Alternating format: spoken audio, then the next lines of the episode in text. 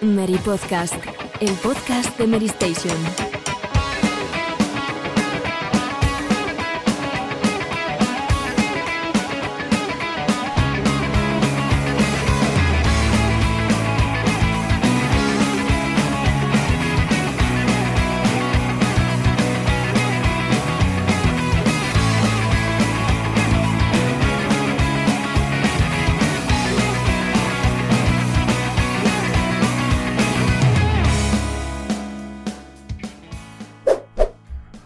Hola a todos, bienvenidos una semana más al Mary Podcast. Estamos ya en el programa 23 de la temporada 16 y por poco, pero Alejandro casi se pierde esta grabación por un viaje, pero aquí está. ¿Qué tal Alejandro? ¿Cómo va todo?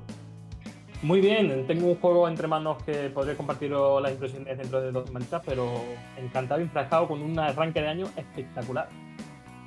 Y uno que no se pierde en absoluto ningún programa es Pedro Herrero. ¿Cómo estamos? ¿Todo bien? ¿Qué tal, Borja? Pues sí, todo bien, todo bien. Con muchas ganas de que nos cuentes sobre uno de los juegos más esperados del año, que hay, hay ganazas, ganazas de... Bueno, no, no, no vamos a decir el nombre, no quiero spoilear, ya lo dirás todo a continuación.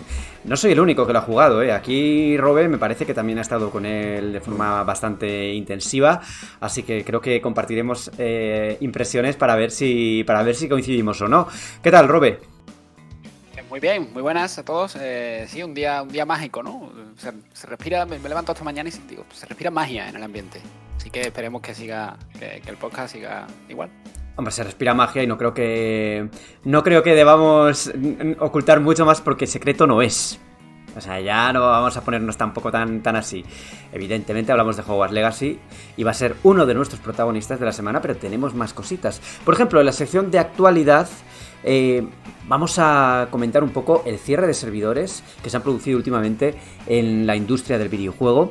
Luego, a continuación, eh, tocaremos el, gameplay más reciente de, de Day Before, que aparece que ha salido un poco pocho, yo no lo, no lo he visto todavía. Luego seguimos con más gameplays, eh, toca el de Resident Evil 4 Remake, que creo que aquí, según la descripción de la escaleta que eh, ha añadido Alejandro, gameplay Miura y con empaque de Resident Evil 4 Remake. Son buenas formas de definir que la calidad parece estar a la altura. Y terminaremos con algo que seguramente va a hacer sangre, que es el gameplay de Dragon Age Dreadwolf, la nueva entrega del juego de BioWare, que bueno, ha salido unas imágenes de la versión alfa y parece que el diseño está inspirado, el diseño del sistema de combate está inspirado en God of War 2018. Bueno, veremos qué tal sale eso. La sección de debate de esta semana no va a ser tanto una sección de debate, sino que os vamos a presentar una especie de especial de PlayStation VR 2 que David, nuestro compañero David, ha estado probando, así que se pasará por el programa más tarde. Y en la sección de los juegos de la semana, en este caso el juego de la semana, nos toca Hogwarts Legacy, como no podía ser de otro modo. A continuación, Mary Plus, una película de acción que he tenido la oportunidad de ver y que se llama El Piloto, que creo que va a gustar a, los fans de, del género. Y por último, seguiremos con el micro abierto y con el a que estamos jugando, que seguro que todos tenemos alguna cosita interesante. Spoiler, solo Hogwarts Legacy en mi caso. Pero bueno, ya llegaremos a eso.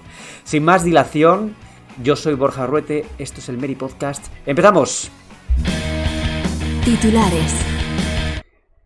Ya sabíamos que nada es eterno, ni los juegos en formato físico perviven para siempre, ni tampoco las ediciones digitales por, bueno, una dinámica que se está repitiendo a lo largo de los años y que ya no hay, ya hay muchos antecedentes y en este caso pues han producido también una serie de cierres que Alejandro va, va a comentarnos. ¿Qué, ¿Qué cositas han cerrado? De los 10 que tenemos voy a destacar tres que probablemente sean los más sonados. Y, la primera es el, eh, dos juegos de Electronic que apostaban un poco por introducir sus licencias al mercado móvil y que al final se han quedado en, tierra de nadie. Tanto Apex Legends Mobile como Battlefield Mobile van a cerrar de inmediato. El primero porque empezó bien y pese a ese momento ascendente no ha llegado a buen puerto, no ha, no ha conseguido granjearse un público eh, lo suficientemente grande como para mantenerlo. Y el segundo directamente es que no ha visto la luz en, fuera de los mercados asiáticos. El segundo, que me parece bastante relevante, es Crossfire X, que se publicó en formato free to play el pasado año con una campaña de previo pago desarrollada por Remedy y que el próximo 18 de mayo eh, cerrará para siempre. Eso quiere decir que nunca más se va a poder jugar esas campañas eh, orquestadas por la compañía finlandesa, lo cual pone en alza que los juegos servicio ocupan un, un precedente sensible de cara a la preservación. Y por último, me gustaría ya destacar, antes de repasar ya en general, Knockout City, que pese a empezar bajo el manto de Electronic Arts y luego pasar a la escena independiente, tampoco ha conseguido mantener un público fiel y el próximo 6 eh, de junio dirá adiós para siempre.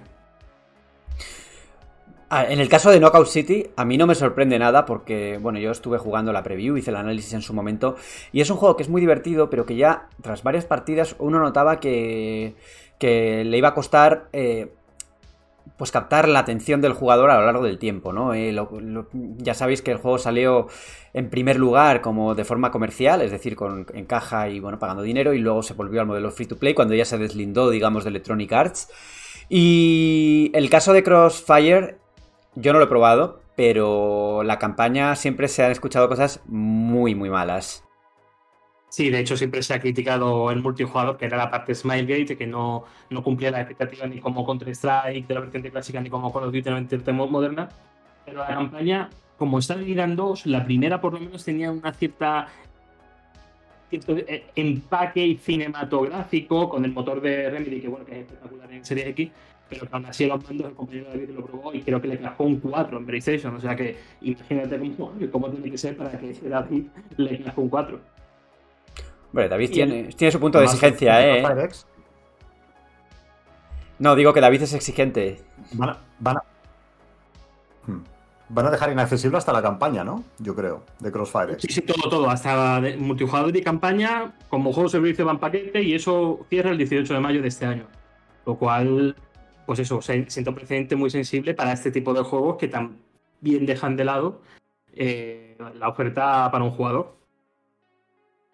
Al final parece un formato, perdón, de juegos que, a ver, que son muchos, muchos que han echado el cierre en, pocos días, no sé, parece un formato de, bueno, un modelo de juego, mejor dicho, que da la sensación de que estamos obligados, ¿no? Va a ser futuro, no, ha llegado para quedarse, pero al final creo que se empieza a resumir un poco en que un rey domina el mercado y, da la sensación de que por cada uno que pega el pelotazo, 15 eh, se caen o se quedan por el camino, ¿no? Bueno, en el caso de Crossfire en concreto, decía Borja que, no lo ha probado. Qué suerte, porque vamos, yo vi el multi y lo que me sorprende es que haya durado, que haya durado un año. Pero bueno, volviendo a lo del formato, eh, no sé, pero siempre se suele decir, ¿no? Porque siempre hay gente que, que, está a favor de este tipo de juegos, de servicios y tal, gente que es totalmente reacia y, pero la mayoría siempre acaba con el debate de, bueno, es lo que hay, es lo que tenemos y esto no va a cambiar.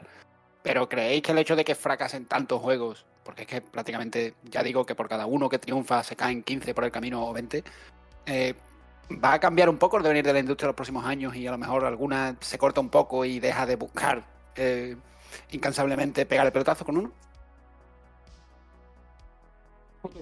completa, eh, Robert, hay más juegos que también han anunciado recientemente su cierre, como Dragon Quest The Adventures of Day a Heroes Bond eh, para dispositivos móviles el 26 de abril de este año, Grindsight 1 de mayo de 2023, el VR, el juego multijugador más popular de VR con aproximadamente 4.000 usuarios al día, cierra también el 1 de agosto, Rumbleverse, formato de Epic Games, 28 de febrero de, 2023, también da el cierre, Love Life School Island Festival, que bueno, que esto es un nicho para los que les gustan este tipo de juegos. Hasta aquí puedo leer. 31 de marzo de 2023.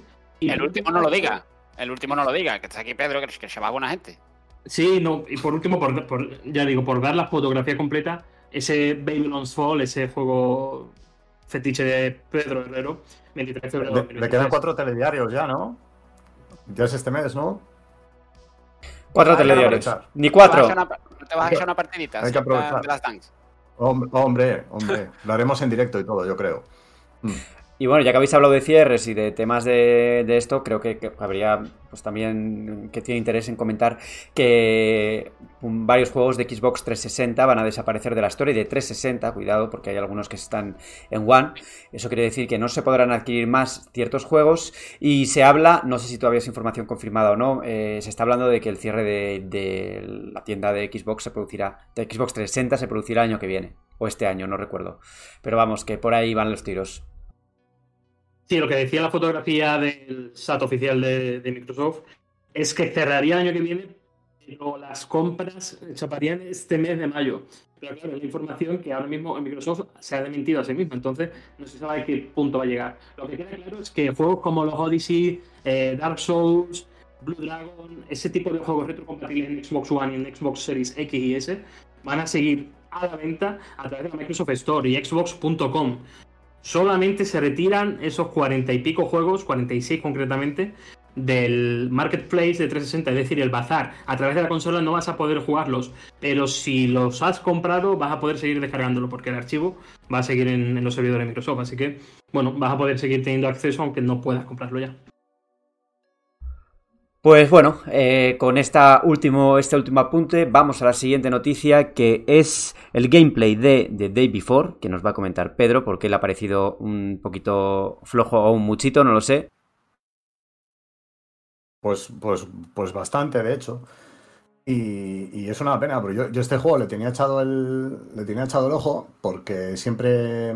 no sé, siempre me apeteció una, una propuesta así de supervivencia postapocalíptica, postapocalíptica tipo DayZ, ¿no? Lo que pasa es que DayZ pues un poco morraya, lo probé hace ya bastante en Game Pass y tal y, y, no, no es, no creo que no tiene ni los mínimos de calidad exigibles. Y este de Day Before, pues bueno, vi un día un gameplay y tal y bueno, eh, eh, técnica, eh, un poco, bueno, pues un poco como, como de Division, ¿no? Quien, quien haya jugado en la zona oscura de, de, Division, ya hemos hablado de, de, ello varias veces por aquí, pues se podrá imaginar un poco de qué, de qué va. Y el otro día eh, surgió la noticia de que han retrasado el juego y para compensar, pues mostrar un gameplay de, pues no sé, pues, pues bastante, unos 8 minutos o por ahí. Y la verdad es que el juego pues no, no pinta bien. Como decimos, es, es una zona oscura de Division, pero totalmente vacía. O sea, totalmente vacía. Es un juego, no hay enemigos, eh, recibió un aluvión de, comentarios negativos, en plan, eh, es, es, un walking simulator, eh, se han dejado todo el presupuesto en las físicas del culo de la protagonista y demás. Y, es totalmente así. O sea, si lo veis, es un juego que parece, a ver, técnicamente bien si fuera de 2016. Entonces, pues bueno, es un juego que por el momento se suma a la, a la lista de juegos con futuro sospechoso en la que ya está desde hace tiempo Abandoned y que por supuesto ya era. Y, y, hay que poner en segundo lugar este de Day Before que, que pinta crudo, ¿eh? Además, además si que. Equivoco, eh, perdón, ese juego fue el que le quitaron como la marca registrada y se ha retrasado hasta noviembre, puede ser, por ello, ¿no? Eso es lo que iba a decir, que huele, que huele un poco raro porque mm. de, se anunció el retraso, ¿vale? De hasta, o sea, un retraso además muy, muy, muy conciso, ¿no? Hasta el 30 de noviembre, cuando iba a salir el mes que viene, o dentro de dos meses, o aproximadamente. Es decir, se retrasa 7-8 meses del tirón, con fecha ya cuadrada, pero es que una noche antes de anunciar el retraso, confirmando que era por un tema de patente, eh, prácticamente 12 horas antes avisaron de que el juego había desaparecido de Steam por un error de mantenimiento de la plataforma. Es decir, tú no pasas de, una noche a la mañana siguiente a decir que no te preocupes, que el juego ha desaparecido de la tienda por un error técnico de Valve, a decir que se, que se retrasa 7 meses por un tema de patente. O sea, huele bastante raro. Pues la verdad es que muy positivos no estáis siendo con el juego, veremos en qué queda la cosa, pero creo que en el caso de, por ejemplo, de Resident Evil 4 Remake, la cosa es completamente distinta, ¿no? Las sensaciones... Robe, eh, tú también te levantas como Alejandro, que ya está... Ti, Alejandro también, ¿eh? Sí, sí, sí. Es que eso, eso es mi una empaque, o sea, es como un compendio de todos los términos que hemos, que hemos, que hemos inventado aquí, ¿no? Creo, creo, que tenéis que explicar lo que es Miura, porque yo he venido hoy después de varios días fuera y me he quedado en plan, ¿qué es esto? ¿Qué es Miura? Un, un Miura es, porque Alejandro y yo tendemos mucho a hablar de maratón cuando vienen, o sea, el maratón, ¿no? Ahora sale Hogwarts Legacy, viene Bolon, viene Yakuza Ising, tal. Pues hablamos un poco como de maratón, como, como, como que vienen los Miuras, ¿no? Como que salen 50 juegos, pero siempre 3, 4 que dices tú, ya, este es el, el, pelotazo, este es el grande, ¿no? Es como un Miura, ¿no? Si sale uno a lo mejor que desentona un poco y no está en, ese, en, ese, en esa escala de empaque nuestro, para a lo mejor decir, bueno, eso es una vaquilla, ¿eh? Eso, eso ni pincha, ¿eh? Cosa, bueno, para los que ya sabéis lo que es el empaque, ya podéis usar también libremente el término Miura. En fin, un, un, un, es algo rebosante de, de, de ilusión, de, de empacado antes claro. de jugarlo, porque luego puedes no tener empaque, ojo. Claro, claro, eso, eso, eso, claro. cuidado, cuidado, que normalmente, la, claro, lo de Miura solo se habla antes de salir, después hay que confirmarlo. Que muchas veces hemos dicho aquí en Miura y luego... Hmm. Un ejemplo de Miura es Final Fantasy XVI, por ejemplo. Eso es un Miura. Eso es un, un joder. eh, Esto está bien empacado y lo quiero jugar, ¿no? Eso es un moslaco. Eso Borja, es- esto se, empieza a, a pa- a parecer a tendido cero, ¿eh? Corta esto. corta esto. Bueno, en Estamos hablando de videojuegos, ¿no? De- Sí, no- sí, sí, que se nos ha ido de, de- de las manos el tema. Nada, se ha visto un gameplay del capítulo, del capítulo 5, exclusivo de IGN eh, o de Game Informer, si mal no recuerdo. Eh, y nada, se ve, por ejemplo, bueno, asistimos a la parte esta en la que rescatábamos a Ashley en, la iglesia del pueblo. Mm, luego vemos también algunas, algunas plagas, ¿no? ese enemigo, ¿no? Que bueno, se llama plaga porque eh, es su definición, ¿no? Cuando ya vas a matar al, al enemigo o está moribundo, digamos, pues le, le brota ese, esa criatura, ¿no? De, de la cabeza o de la espalda y tal. Que me ha llamado la atención en el caso de los perros, que siempre fueron enemigos molestos, sobre todo cuando se convertían en plagas. Pero aquí eh, le he visto muchísima más movilidad. O he visto que pega un salto de 3 metros y prácticamente se, se oculta, sale del ratio de donde tú estás apuntando y tal. Eh, creo que va a ser exigente el juego en algunos, en algunos tramos, porque no sé si, bueno, los que habéis jugado Resident Evil 4, que me imagino que sois la mayoría, recordaréis la mítica sección esta en la que tenemos que estar eh, defendernos junto a Luis en una cabaña, ¿no? Que nos asedian por las dos por las ventanas, por abajo, por arriba, tenemos que bloquear ventanas, eh, puertas y tal. Y súper intenso el gameplay, eh, la, acción, bueno, renovada, ¿no? Porque ahora puedes disparar mientras, mientras andas eh, y corres, al igual que en los, remakes de la segunda y tercera entrega. Y visualmente muy potente, mucho más oscuro que el original, por cierto, que eso ya irá por gustos, pero yo no tengo dudas de que, de que este juego va a ser un, un- uno de los grandes del año, porque una cosa que suelo decir es que los que somos muy fans o muy talibanes, ¿no? Como también se suele decir, de los clásicos, a lo mejor nos quejamos de que un clásico es fácil empeorarlo, pero yo creo que Resident Evil 4, que ya es un juego que gustó a prácticamente todo el mundo, es muy fácil mejorarlo. O sea, no, no nos vamos a quejar de que hay pocos puzzles porque ya el original no los tenía. O sea, creo que juega mucho a su favor, eso. Y por hacer una ronda rápida de las novedades que han eh, salido de la cobertura del Informer, eh, vamos a poder llevar varios cuchillos a la vez. La, la mira láser va a ser una actualización para pistolas y las hierbas amarillas van a estar presentes en el juego. Para las plagas vas a poder ejecutarlas desde el suelo, va a tener una animación propia.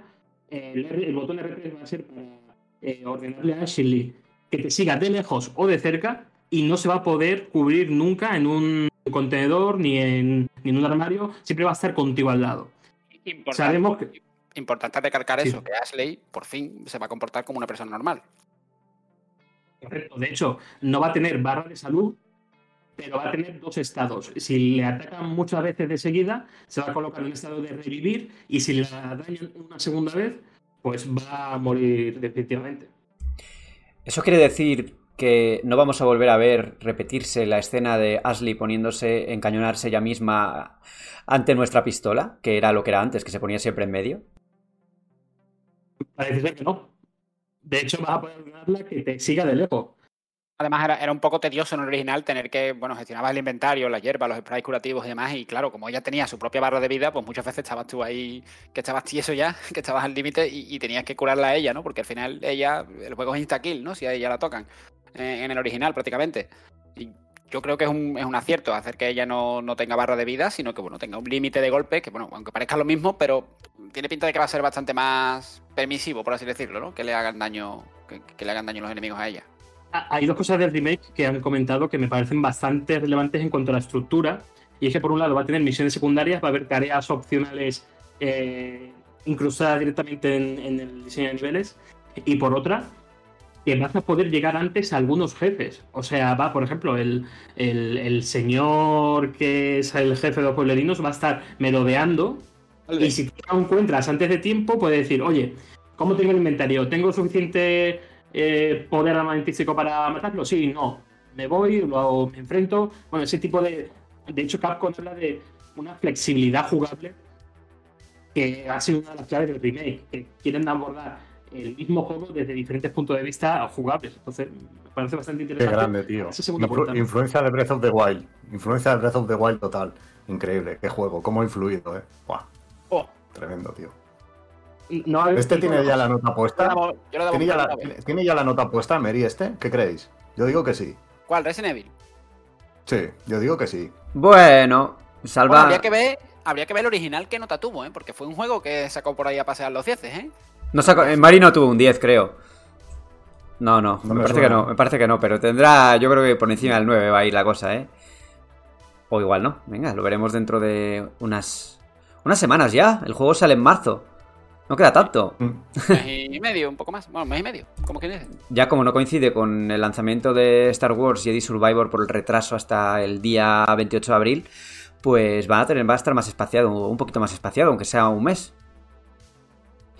El que va a tardar más en salir creo que va a ser Dragon Age Red Wolf, el nuevo videojuego de BioWare que sale, bueno, tras eh, Dragon Age Inquisition. Han pasado ya sus años. Dragon Age Inquisition creo que se comercializó en 2014, si no me equivoco. Así que... No, ganó, ganó el GOTY, de hecho, ¿no? Sí, ganó, el el, GOTY. Sí. ganó el GOTY en The, en The Game Awards, que antes se llamaba Spike Awards. Y ganó el GOTY en PlayStation también. Se le votó como el mejor juego de ese año. Hombre, algo tendría, ¿no? Porque la gente lo votó. Pero bueno, ahí está la cosa. A, a ver, Poca competencia. a ver, entrando en... No recuerdo la competencia de ese año, pero entrando en detalle un poco sobre lo que va este tema, es que eh, se ha filtrado un gameplay de, una prueba de una prueba de, testeo, ¿no? De, del juego, que, que están, pues supongo que bajo embargo, pero que ya hay imágenes y todo, y con algún detallito que a los puristas del, JR, del JRPG, iba a decir, del RPG occidental, a los puristas de Dragon Age, pues tal vez no les guste mucho porque el sistema de batalla se ha pasado directamente a, a, a- a un sistema de batalla mm, de acción, como Final Fantasy XVI, para, para entendernos. Lo definen como los que lo han probado, lo que lo han visto, como un hack and slash con claras influencias de God of War 2018, que de hecho eh, se dice que en, la- en las guías ¿no? de- del juego, de la prueba, se hablaba de que, de que se habían fijado mucho en ese, en ese juego. Y que otra cosa, otro detalle importante es que no se, al parecer no se puede manejar a, lo- a los compañeros del escuadrón, ¿no? Del escuadrón del equipo. Porque comentan que tienen algunas funcionalidades especiales, tú les puedes dar ciertas órdenes para que hagan un ataque u otro, pero que en principio, al menos en esa versión alfa, no hay opción de, de combate táctico. Luego habrá que ver si eso se aplica, se implementa, porque algunas veces sí que lo han orientado a la acción, pero luego han añadido, yo que sé, pausa técnica o lo que sea. Y veremos, veremos. Para mí no me parece algo negativo per se, dependerá de cómo lo planteen el sistema de batalla, si está bien o no. Más que no me voy a meter en el puritanismo de. en el purismo de. de que hagan algo diferente. Aunque creo que fastidiará porque los turnos y todo esto, pues sigue teniendo su público.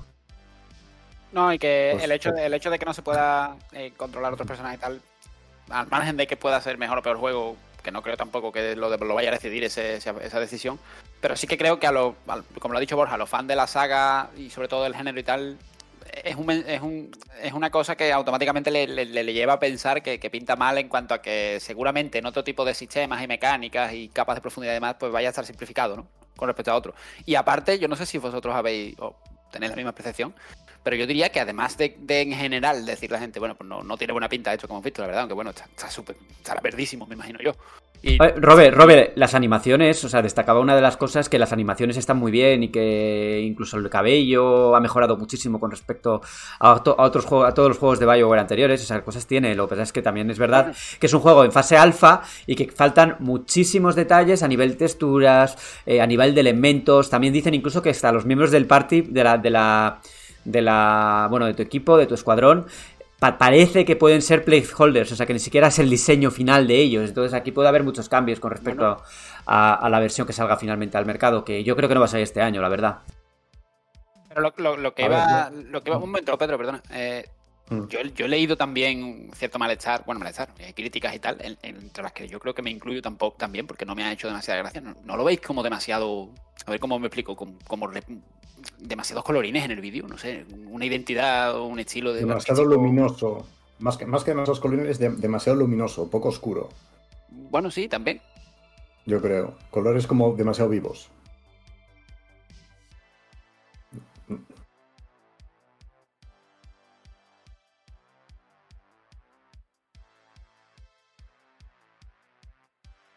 No se te oye, Borja. ¿O sí? No, no se me oye porque no estaba apretando el push and talk. Eh, lo que venía a decir, te, lo, te lo- te lo digo yo, lo va a decir Robe.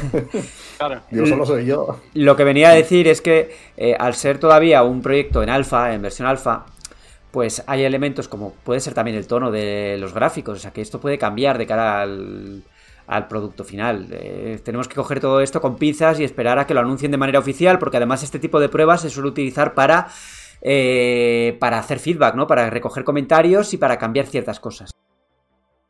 A ver, yo, yo creo em, que a, nivel técnico y, demás, yo creo que no vale la pena mucho sacar conclusiones. Como no hicimos sangre con el, con el gameplay filtrado de GTA 6, yo creo que tampoco, tampoco cabe hacerlo ahora. Pero mm, desde el punto de vista jugable, para mí sí sería una decepción que apostaran tanto por la acción. No porque es algo mal juego, que no tiene por qué. Eh, BioWare es, gente que sabe hacer cosas eh, con acción bien. Ahí está Mass Effect 2 y Mass Effect 3. Mm, sino tanto en cuanto yo creo que los fans de Dragon Age, o incluso la gente que quiere comprar un Dragon Age, quiere algo más, eh, más rolero, ¿no? Porque si yo quiero algo más ARPG, me compro un Souls, me compro el Den Ring, que por cierto hay elementos de la interfaz que recuerdan a los Souls. La interfaz, la eh, interfaz, Pedro, parece que también puede ser provisional, porque se parece bastante, a, la, se parece bastante a la de Dragon Age Inquisition también, ¿eh? Tiene sus similitudes. Mm. Sí, sí. Pero bueno, yo, a ver, yo creo que eh, una de las principales señas de identidad de Dragon Age es esa, ¿no? La de la pausa táctica. O sea, poder pausar la acción, eh, escoger la, la, acción que va a hacer tu, el protagonista, la que van a hacer los compañeros y demás. Y yo creo que esto eh, pues acaba, con, acaba totalmente con eso. Yo creo que, a ver, si tú quieres un juego de acción tipo God of War, te compras God of War. Eh, el que quiere Dragon Age yo creo que espera otra cosa y, para mí sería completamente decepcionante esto. Lo que no quiere decir, insisto, en que yo espere que vaya a ser mal juego, en absoluto. Yo, yo de BioWare tengo altas eh, expectativas altas, hagan lo que hagan, vamos. Yo la verdad le tengo todavía bastantes esperanzas, creo que puede salir bien y entiendo que la gente se enfade por los por cambios pues, en mecánicas que pueden ser clave, ¿no?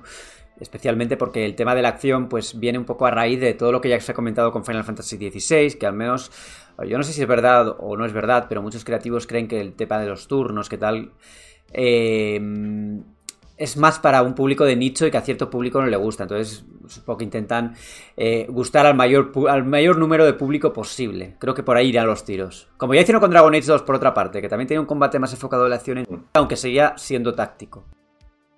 Sí, sí, pero que ese nicho que se lo digan a Persona, que se lo digan a DQ, a Dragon Quest, que se lo digan a la propio Yakuza, a Laika Dragon que se digan un juego que pasó de Brawler al sistema de combate por turnos y nos dio unos mejores JRPG de su generación. O sea, yo creo que simplemente no, no, lo hacen porque es muy difícil encajar los sistemas y si no tienes el talento es que es lo que hay, aparte de una razón comercial, obviamente. Es que juega, ya ves, yo rompo un poco la lanza eh, a su favor porque tampoco podemos hablar de Dragon Age como una saga de turnos. O sea, eh, hace 15 años que no hay una entrega de la saga que sean turnos clásicos realmente. Incluso la versión del Origins, que es el más querido, en la versión de consola se jugaba más, de, más como un juego de acción que la de PC, porque al final la parte de los turnos era para jugar en dificultades eh, altas, eh, pausando la acción con el menú este táctico y tal, pero tampoco era un juego por, de turno por naturaleza, es decir... Pero tampoco era un hack and slash, Robert. Es que, es que lo están definiendo como un hack and slash directamente. creo hay, hay, términos medios entre, entre, los turnos estrictos y el hack and slash. Ahí está el punto medio en el, está el punto medio en el que estaba Dragon Age. Lo que pasa es que ahora lo, mandan al otro extremo. El otro extremo en el, en el que ya hay juegos joder, muy buenos. Eh, no solo God of War, eh, Devil May Cry, etcétera, etcétera. O sea, yo creo que, yo creo que ese, ese, ese estrato del mercado ya está bien cubierto y no tienen que meterse.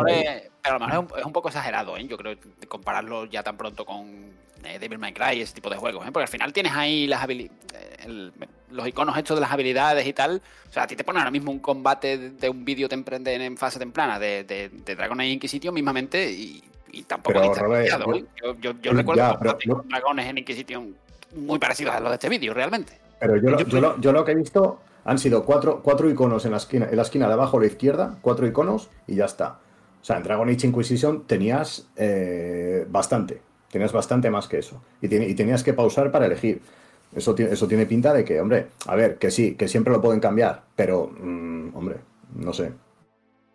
Cuando eh, anunciaron que habían entrado en fase alfa, allá por octubre de 2022, ellos comentaron, o las declaraciones oficiales del, manager general de, de, no, perdón, de BioWare, es que eh, habían terminado lo que es la historia principal, que podías jugarlo de principio a fin y tal, pero que a partir de ahora entraba una fase en la que eh, iban a matizar lo que funcionaba, iban a, bueno, iban a cambiar lo que no funcionaba, eh, iban a ver si todo funcionaba o si todo eh, marchaba bien como conjunto, ¿no?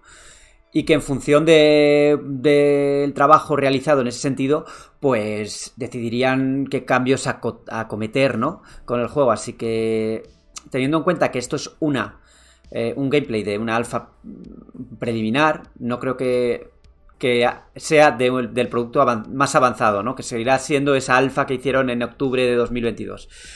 Eh, como todo esto, al final el tiempo lo dirá y nosotros estaremos aquí para comentarlo. Así que vamos ya a la siguiente sección, al debate. Hay gente afortunada y luego está David Arroyo, que viene al podcast después de ausentarse sin mucha justificación en esta temporada. Que, a ver, voy a confesar algo hemos tenido que repetir una parte de esta, de esta secuencia. Pero si creíais que la puya no iba a llegar, pues evidentemente que sí. La primera pregunta, por lo tanto, David, es ¿por qué te borraste del podcast? ¿Por qué no estás aquí todas las semanas? ¿Qué es esto? ¿Qué pasa? Bueno, yo, espera. Antes de que responda.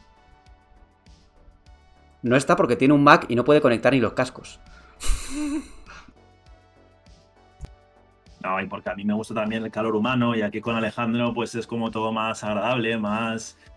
más sí, con piel. Sí, evidentemente aquí somos un equipo y trabajamos eh, contacto humano. Medistation. Y no me he borrado, repito que eso son unas declaraciones, un bulo que se viene extendiendo y que no es así, no es así. Bueno, y vamos a hablar ya del tema en cuestión de PlayStation VR 2, que David ya ha tenido la, oportunidad de probar. Y la pregunta, la primera pregunta que le quiero plantear es eh, si con lo que ha visto cree que va a merecer la pena, si cree que tiene visión de futuro y si eh, le parece que la plataforma puede llegar a triunfar. A ver, el salto a nivel de hardware es bastante increíble. Eh, lo decíamos, creo que era la conclusión a la que llegábamos en las primeras impresiones que publicamos en, la web, y es que esta vez por hardware no va a ser. Temas como la resolución, el eye tracking, hay un montón de avances, un montón de, saltos adelante, y la tecnología, vamos, no tengo demasiadas quejas sobre ella, no tengo apenas quejas. Eh, otra cosa es el catálogo, que es lo que pasa siempre. Tiene que el catálogo que acompañar tienen que anunciarse más juegos de los que ya hay ya anunciados y, todo depende de eso, de que los desarrolladores logren sacar partido a, todas las opciones que pone PlayStation VR a, su disposición. Pero vamos, que, en términos de especificaciones de, de, lo que son las gafas en sí, yo no tengo casi queja y cumple con la mayor parte de peticiones que les hacía a las primeras. Hablas un poco de juegos, que al final es lo que importa en, último, en última instancia. Todo lo que has probado, mm, quiero así una mm, opinión general de, qué has visto y, qué, impresiones tienes con lo que has probado.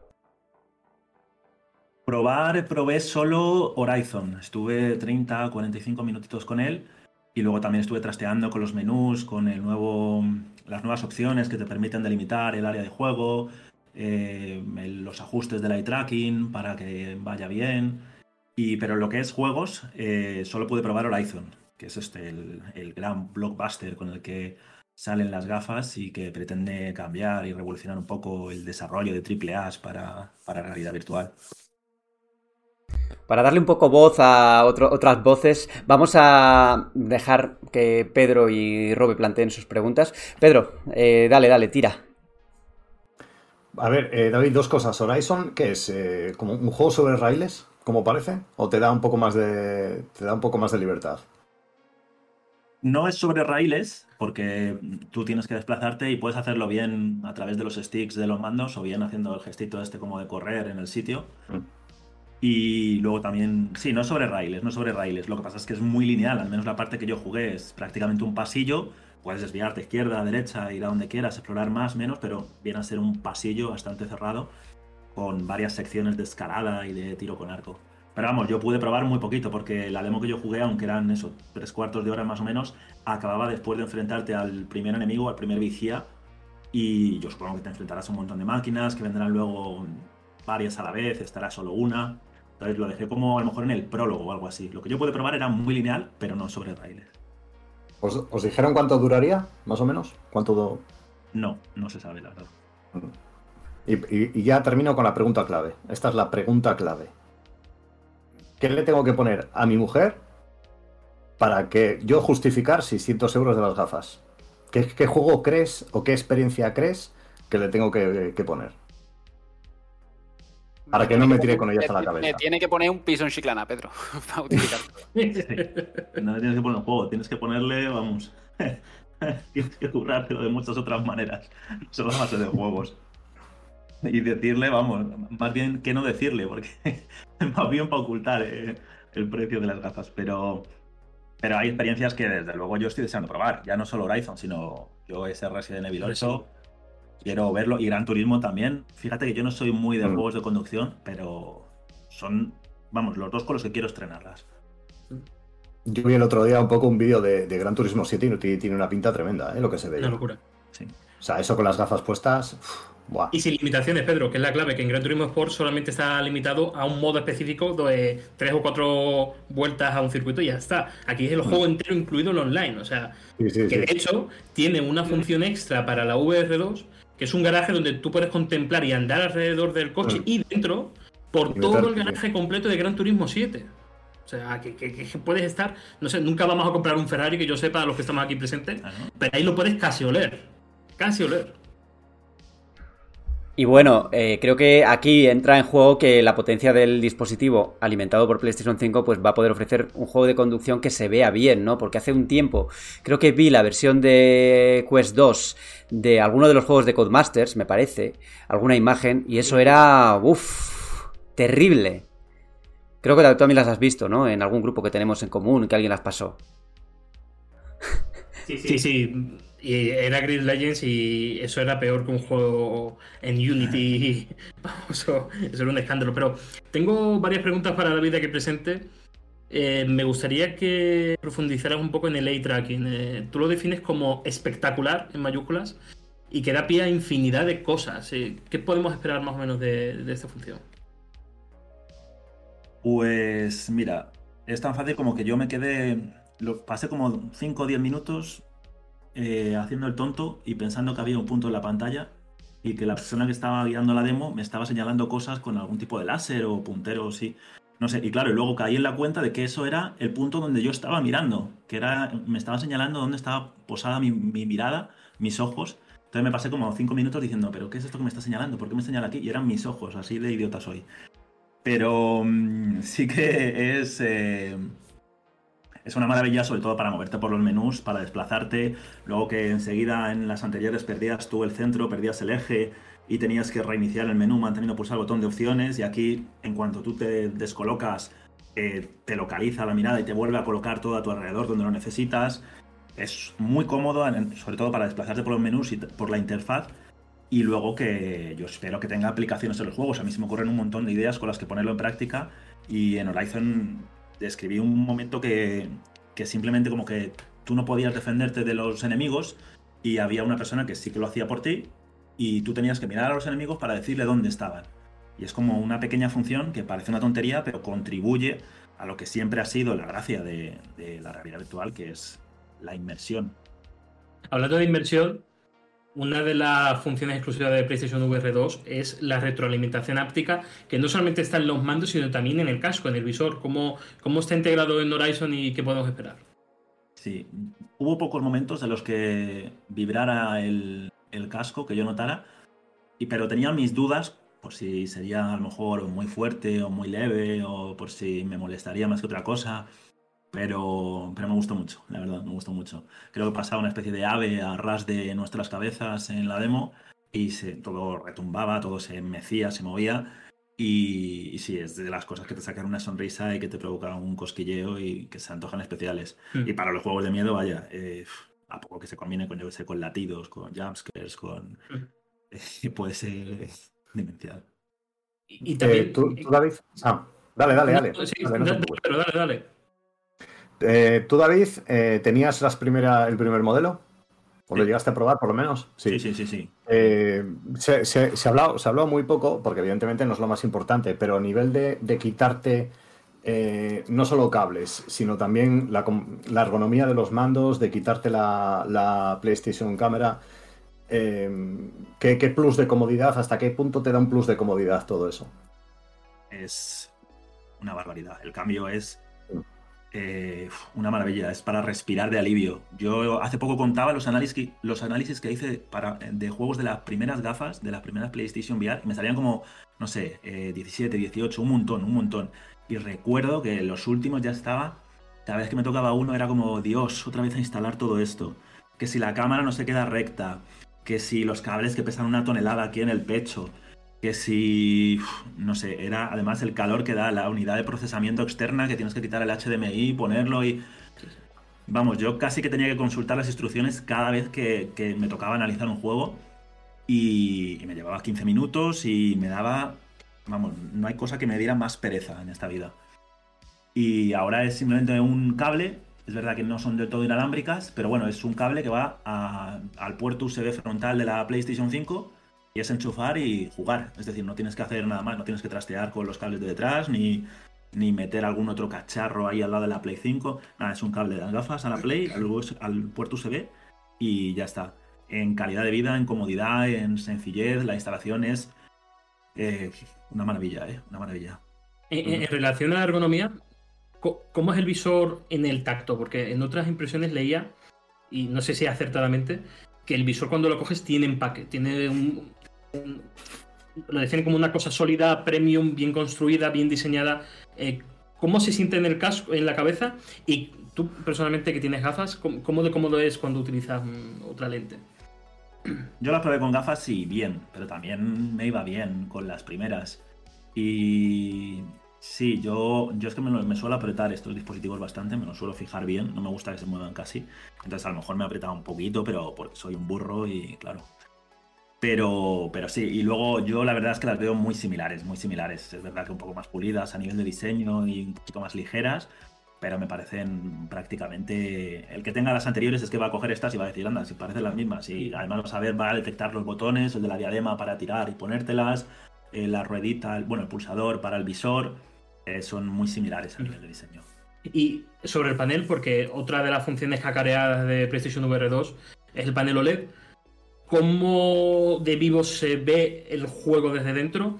Y tú que tuviste PlayStation VR 1, hay una cosa que me volvía loco, especialmente con los juegos en baja resolución, y es que había un efecto velo que se ponía entre la lente y la imagen. Y, me sacaba mucho el juego porque parecía que estaba viendo algo artificial. ¿Existe ese velo y cómo eh, funciona el panel OLED? A ver, yo no lo. En lo que probé no noté el velo tal y como sí que se notaba en las originales, y es verdad, que era como algo que decías, bueno, ¿y esto? ¿Qué pasa? Las tengo empañadas, ha puesto algo en medio. Pero aún no notándolo, sí que todavía tengo pendiente trastear un poco con la viveza, con de los colores, del brillo, de. Porque viéndolo bien, porque es que ahora el salto a nivel de resolución te permite además la potencia construir cosas que antes pues no eran factibles. Pero aún así todavía quiero poner a prueba la imagen, porque a lo mejor eh, no sé, quiero ver en, si puedo jugar con ella, porque me hubiera gustado, por ejemplo, subir un poco más el brillo o el color y, y no sé si es cosa de eso, de, de, que existe un velo que me limita eso o que simplemente en, aquel, en la demostración yo no podía configurar a mi gusto esos ajustes y quiero, quiero ponerlo a prueba todavía más el visor. Pero bueno, a nivel de ya no solo de, de esa especie de filtro, eh, a nivel gráfico, la verdad es que Horizon era de lo más puntero que yo he visto y un montón de animaciones muy fluido, sin rastro del motion sickness, sin... Eh, no sé, bastante espectacular, sí. O sea, a nivel de resolución sí que también se nota que son las que más permiten ahora mismo del mercado.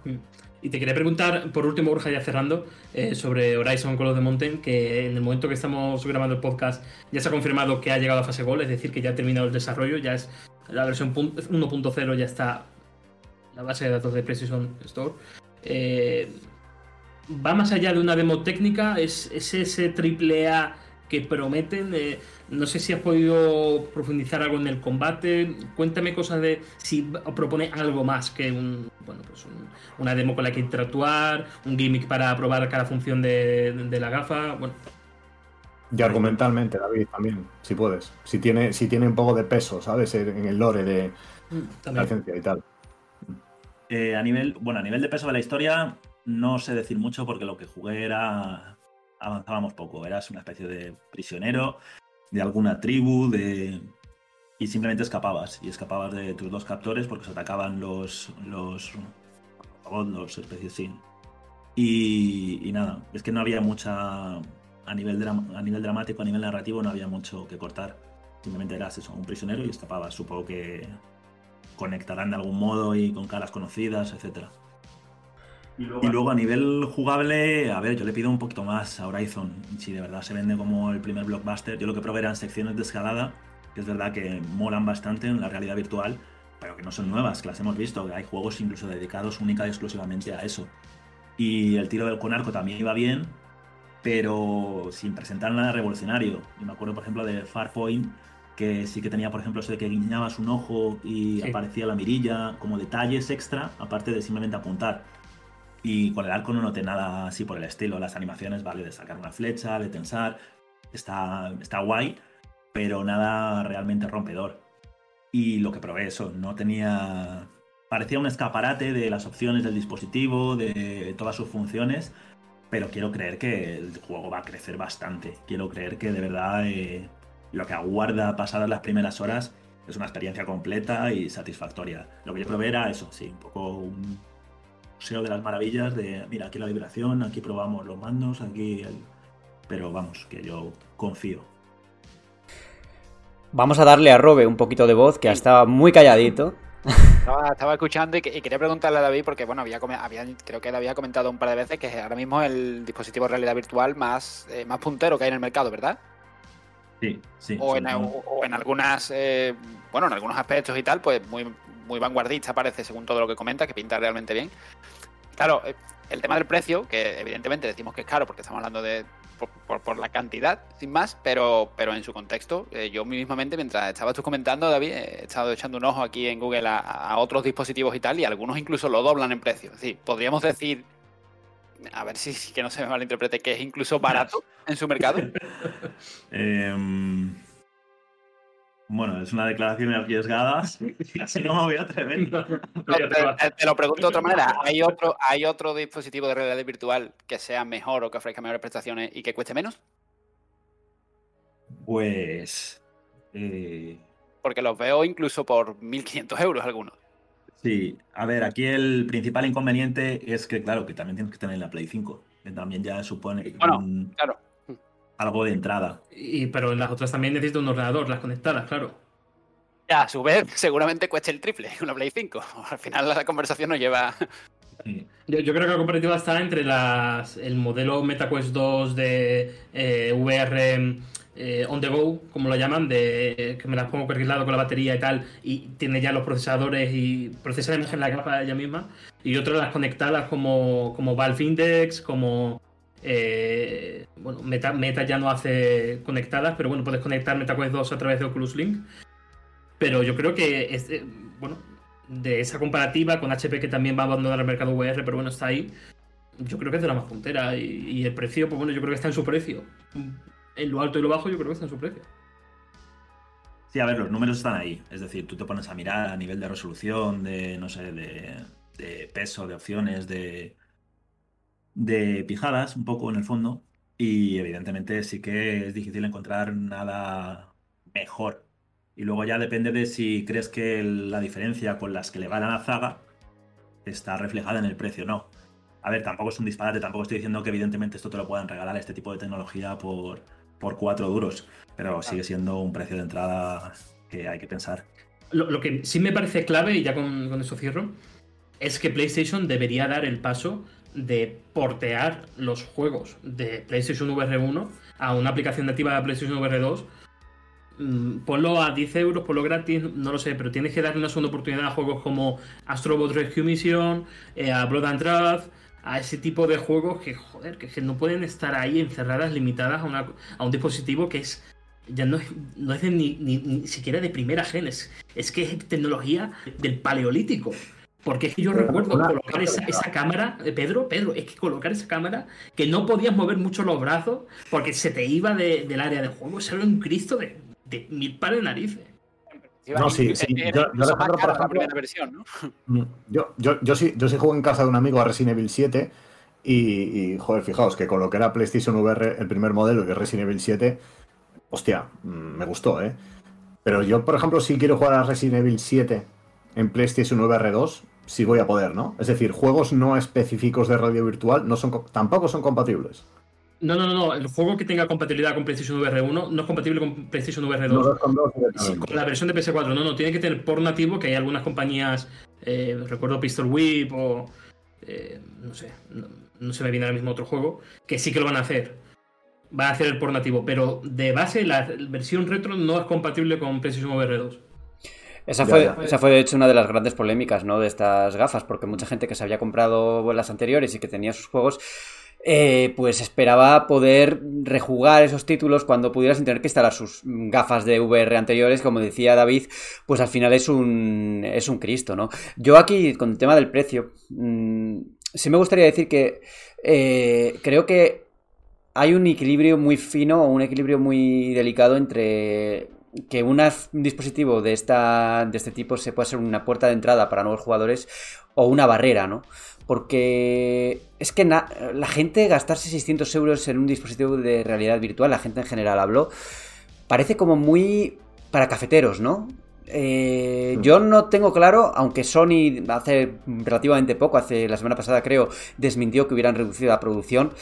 eh, no espero que estas gafas vendan una millonada, ¿no? Así a priori. Igual luego nos sorprenden, pero ¿vosotros también pensáis de la misma manera? Yo, yo de entrada, yo creo que, a ver, eh, claro, es que es un poco la pescadilla que se muerde la cola. Yo, por ejemplo, soy de los que va a esperar eh, a, que, a que haya unos primeros compradores que evalúen los primeros juegos, eh, pues Horizon, Gran Turismo 7, que a mí en principio es el que más me llama la atención y tal, para luego decidir a ver si merece la pena, porque, porque es que es un dinero, es un, es un dinero importante. Lo que pasa es que, claro, digo que es eh, una pescadilla que se muerde la cola porque igual hay mucha gente como yo.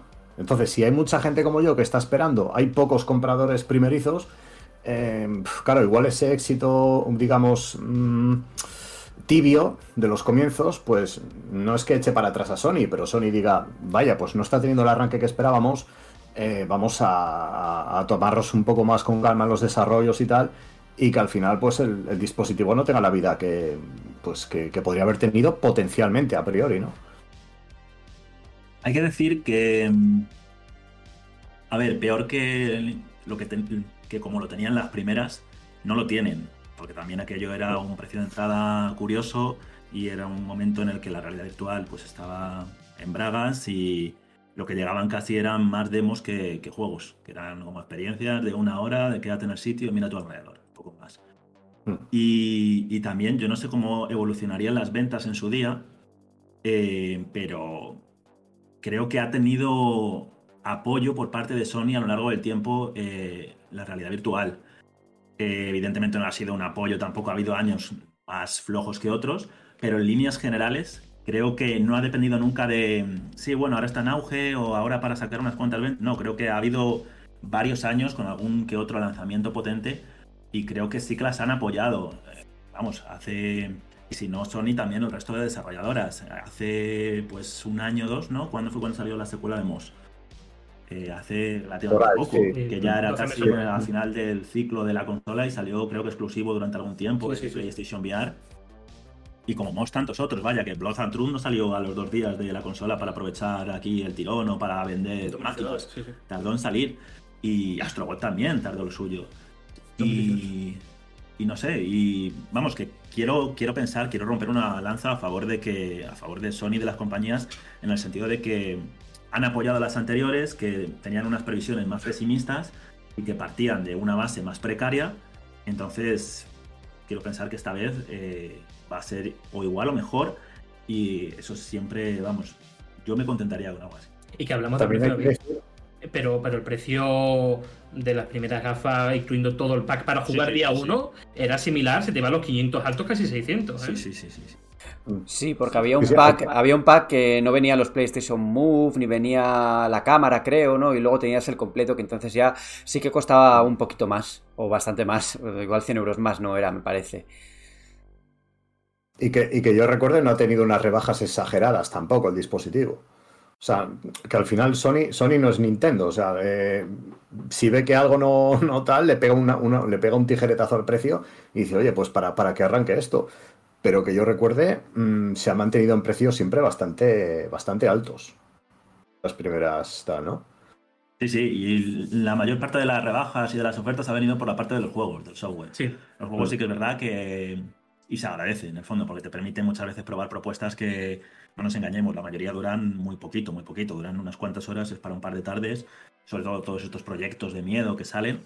Y entonces se agradece que, es- que puedas probar varios gracias a que están baratos en las rebajas. Pero lo que es el dispositivo no ha bajado demasiado. Y es verdad que de entrada, en su día, el precio era también importante. No sé si eran 300, 400. Y luego pagando, el, el- como decía Borja, lo de la cámara y los dos moves, que eran como 80 euros. extra. 70 y alto los PlayStation Move y Sí. 50 y pico la cámara. Sí, Claro. Es verdad que ahora no tenemos en cuenta que vienen con dos mandos, que también son una pasada los mandos, que no hemos hablado de ellos.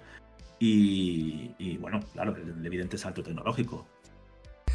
Pues yo, ya que lo, ya que lo has comentado, creo que es el momento de, hablar de los mandos y de, y de ver qué reacción has tenido con ellos, porque ya has adelantado que, que son una pasada, ¿no? Sí, son muy cómodos, muy ligeros. eh, tampoco son ninguna innovación, es decir, los hemos visto en algunas compañías eh, rivales dentro de la tecnología. El diseño este circular que te detecta los dedos, que te detecta cuando levantas uno, cuando no. Y el gran cambio es que, bueno, la batería nos dijeron, por cierto, que duran como unas cuatro horas, así que bueno, para sesiones de juego, a ver, raro es que en realidad virtual te pases a lo mejor jugando más, más tiempo, sí. O sea que a nivel de duración parece que van bien. Eh, autonomía sin queja. Y luego la gracia es que también vienen con los gatillos adaptativos y. Exacto. Y, y además es que yo pienso que le van a dar más partido que el propio DualSense, porque en este tipo de experiencias con casco, de inmersión, siempre se ha jugado un poco más al detalle y aquí evidentemente te lo aportan muchísimo los mandos. Eh, yo no llegué a probar eh, una cosa que me comentó Alejandro, de que por ejemplo hay cosas en el, en Horizon, había como una especie de, de maza que solo podías levantar si... Es que hay un gong que, claro, la maza eh, simula el peso de la maza. Pues, si tú lo coges con una mano, no la puedes levantar bien. Tienes que cogerla con las dos y más o menos simula el peso completo de darle y mover ese tipo de, de maza. De hecho, es el GIF que han utilizado para confirmar que ya es gol. O sea que lo podéis ver en Twitter. Sí, yo no llegué a, yo no llegué a probar eso, pero sí que a lo largo de la, de la partida que yo eché, era de lo más gracioso. La- los mandos, eh, la vibración no está tan particular, igual que la del casco. eh, y luego, por supuesto, lo de los dedos. A ver, que es que no sabéis lo divertido que puede ser eso en shooters online como el Firewall, el poder hacer una peineta. Es es tan sencillo como eso. Es como a ver cuántos baneos involuntarios hay también. Pero claro, la- el, mando te detecta qué dedos tienes sobre los botones y cuáles levantas. Algún fallito, es verdad, sí, no, a veces no siempre está detectado bien, pero sí, sabes si estás señalando a algún sitio, si estás haciendo una peineta, si estás haciendo, yo qué sé, así, el signo del rock and roll, eh, lo que quieras, puede ser, eso va a dar para muchos vídeos y va a ser muy divertido. Bueno, llevamos prácticamente una media horita de, de charla y creo que bueno, vamos a empezar a cerrar. Pero si os ha quedado, si os ha quedado alguna pregunta en el tintero, este es el momento. Pedro, Robe, Alejandro, ¿alguna cosilla por ahí? No, yo se la haría totalmente off topic, pero ya, ya lo hablaremos. No, no, no, dilo, dilo. No, no tiene, no tiene que nada que ver con las gafas, ¿eh? Bueno, dilo, dilo. A ver, vale, venga, va. Me, me lleva, me lleva una ligera decepción, eh, David, con el artículo de hoy de, de 15 episodios de Breaking Bad, Ah, bueno. porque, porque pensé, que eran, pensé que eran según tu criterio y es según IMDB. Entonces, eh, yo te quería preguntar, según tu criterio, ¿habrías metido el de la mosca? Eh, Joder, yo solo que, lo- el que dude Eso es que no, eso es que no. Di que sí. Mal asunto, ¿eh? Si tú has pensado que no. Quizá, fíjate, es que de esa lista, a mí una de las cosas que más me ha molestado, y fíjate que viendo los episodios decía, ¡buah, qué capitulazo! Y luego otra vez, ¡buah, qué capitulazo! Y me dan ganas de volver a verla. Pero me ha molestado un poco el hecho de que hubiera tantos episodios de la última temporada, en la que ya todo el mundo se subió al carro y, y era como, Hmm. vamos a encumbrar todo esto a la vez, y como que no es que esté sobrevalorada porque es buenísima, pero a lo mejor que de los 15 mejores episodios, 8 sean suyos, sí que es un poco exagerado. Entonces, a lo mejor en un top 15, por darle un poquito de variedad a la cola y por añadir algunas de las cosas que ha hecho así Breaking Bad más golosas, a lo mejor lo hubiera metido. Pero por abajo, ¿eh? Muy por abajo. Yo te voy a decir mi favorito, el del avión. Ya se puedo leer. Bueno, es buen momento para. Sería buen momento para ir directamente a la sección de Mary Plus, pero no, antes tenemos eh, que seguir hablando de, de juegos. Pero, oye, David, quizá en el futuro un especial de Breaking Bad para la sección de Mary Plus. Podríais ahí pelearos un poquito entre Pedro y tú. Y seguro que sacamos también alguna reflexión interesante. Yo, por cierto, soy partidario de la mosca. Eh, bueno, antes del de Breaking Bad, Pedro y yo tenemos pendiente el enfrentamiento por perdidos. Que no voy a abrir este melón aquí. Porque, eh, bueno, pero eh, Pedro es un sacrílego y, en fin, vamos a dejarlo aquí. Así que primero es el enfrentamiento para defender el honor de Lost, que ha sido profanado, evidentemente, en reiteradas ocasiones, eh, por otro de los que va diciendo que no, que todos están muertos, que tal. Otro que no entiende el final y que. Es que con, Breaking Bad no, no habría enfrentamiento, no habría debate. Eso lo veremos, ¿eh, Pedro? Aquí el debate siempre está servido y Ah, con bueno. Lost yo también me gustaría participar en ese debate porque ya sabéis que a mí me gusta defender las cosas perdidas. Soy defensor de Obi-Wan Kenobi de vez en cuando. A ver, espera, que dice, dice Alejandro, joder, macho, cuando me enviaba directamente textos en los que decía qué empacazo Obi-Wan Kenobi. Lo decía. Y oye, Sí, pero en la perspectiva del tiempo, bueno, hay algunos capítulos que son más posibles que otros, pero sí, tiene. Por momentos tiene empacazo. Pero tú la acabas, Sí, claro. la acabas tú igual. Sí, claro. Vale, vale. Lo dices sí, claro, está todo el mundo el sentido de la palabra completamente, ¿eh? de tanto usarlo. De No, tanto no, no, usarlo, la estáis desgastando. No, pero de Star Wars, cuando yo le mandaba el mensaje de estoy con los ojos en blanco, son ciertos capítulos del libro de Boba Fett. Eso también es verdad, eso también es verdad. Tiene capitulazos. Y Obi-Wan Kenobi también. Yo me he visto el, sexto episodio como el año 40.000 veces. Y seguiré viéndolo. Y este debate también lo tendremos porque va a ser divertido cuando David vea la pase de la escena de la persecución de, de Leia o de no me acuerdo qué. y en algún momento, quizá pase, quizá pase, ya veremos. En cualquier caso, ha llegado el momento de hablar de Hogwarts Legacy, que hay mucho que decir. Ah, pero antes de nada, nos despedimos de David, que no va a quedarse. Ya me largas, macho. Sí, claro. Ya, si no te apuntas desde el principio, pues. Arrivederci. Agur.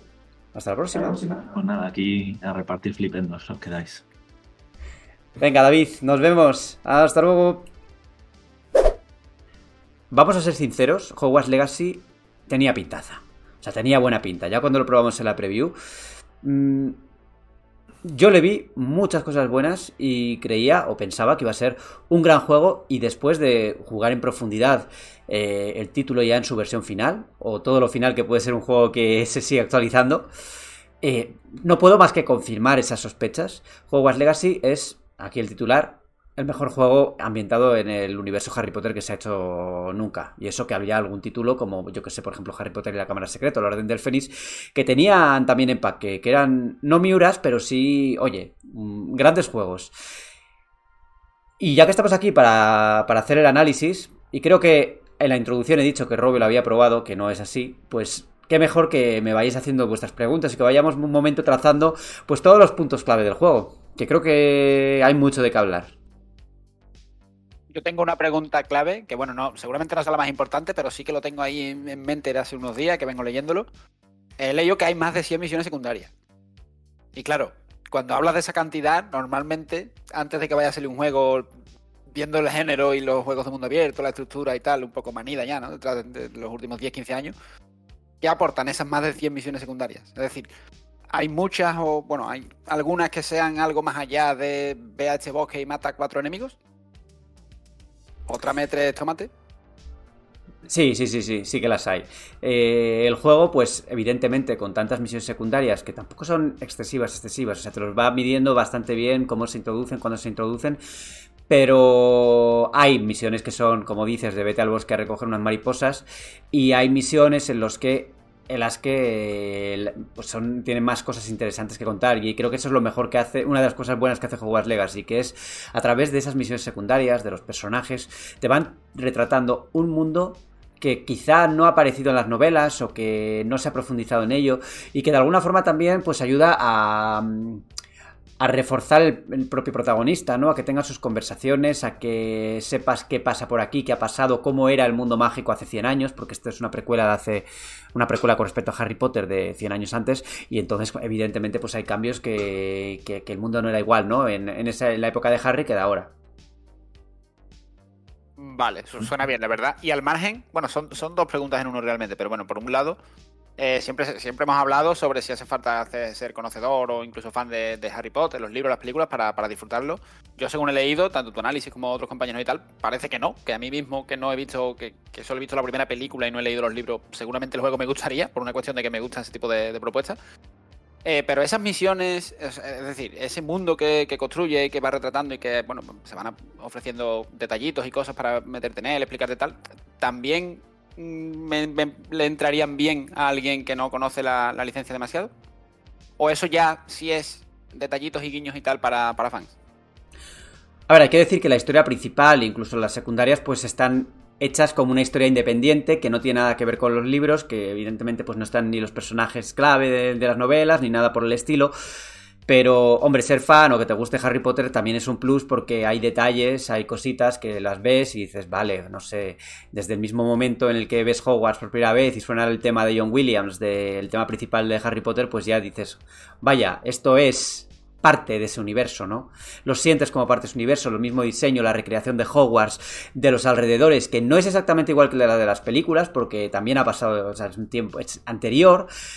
Y, e incluso hay zonas que se mencionan y que no aparecen ni en películas, ni en las películas, ni en los libros que están aquí, ¿no? en, ese, en ese sentido, han hecho un trabajo más que, pues, más que, más que bueno, ¿eh?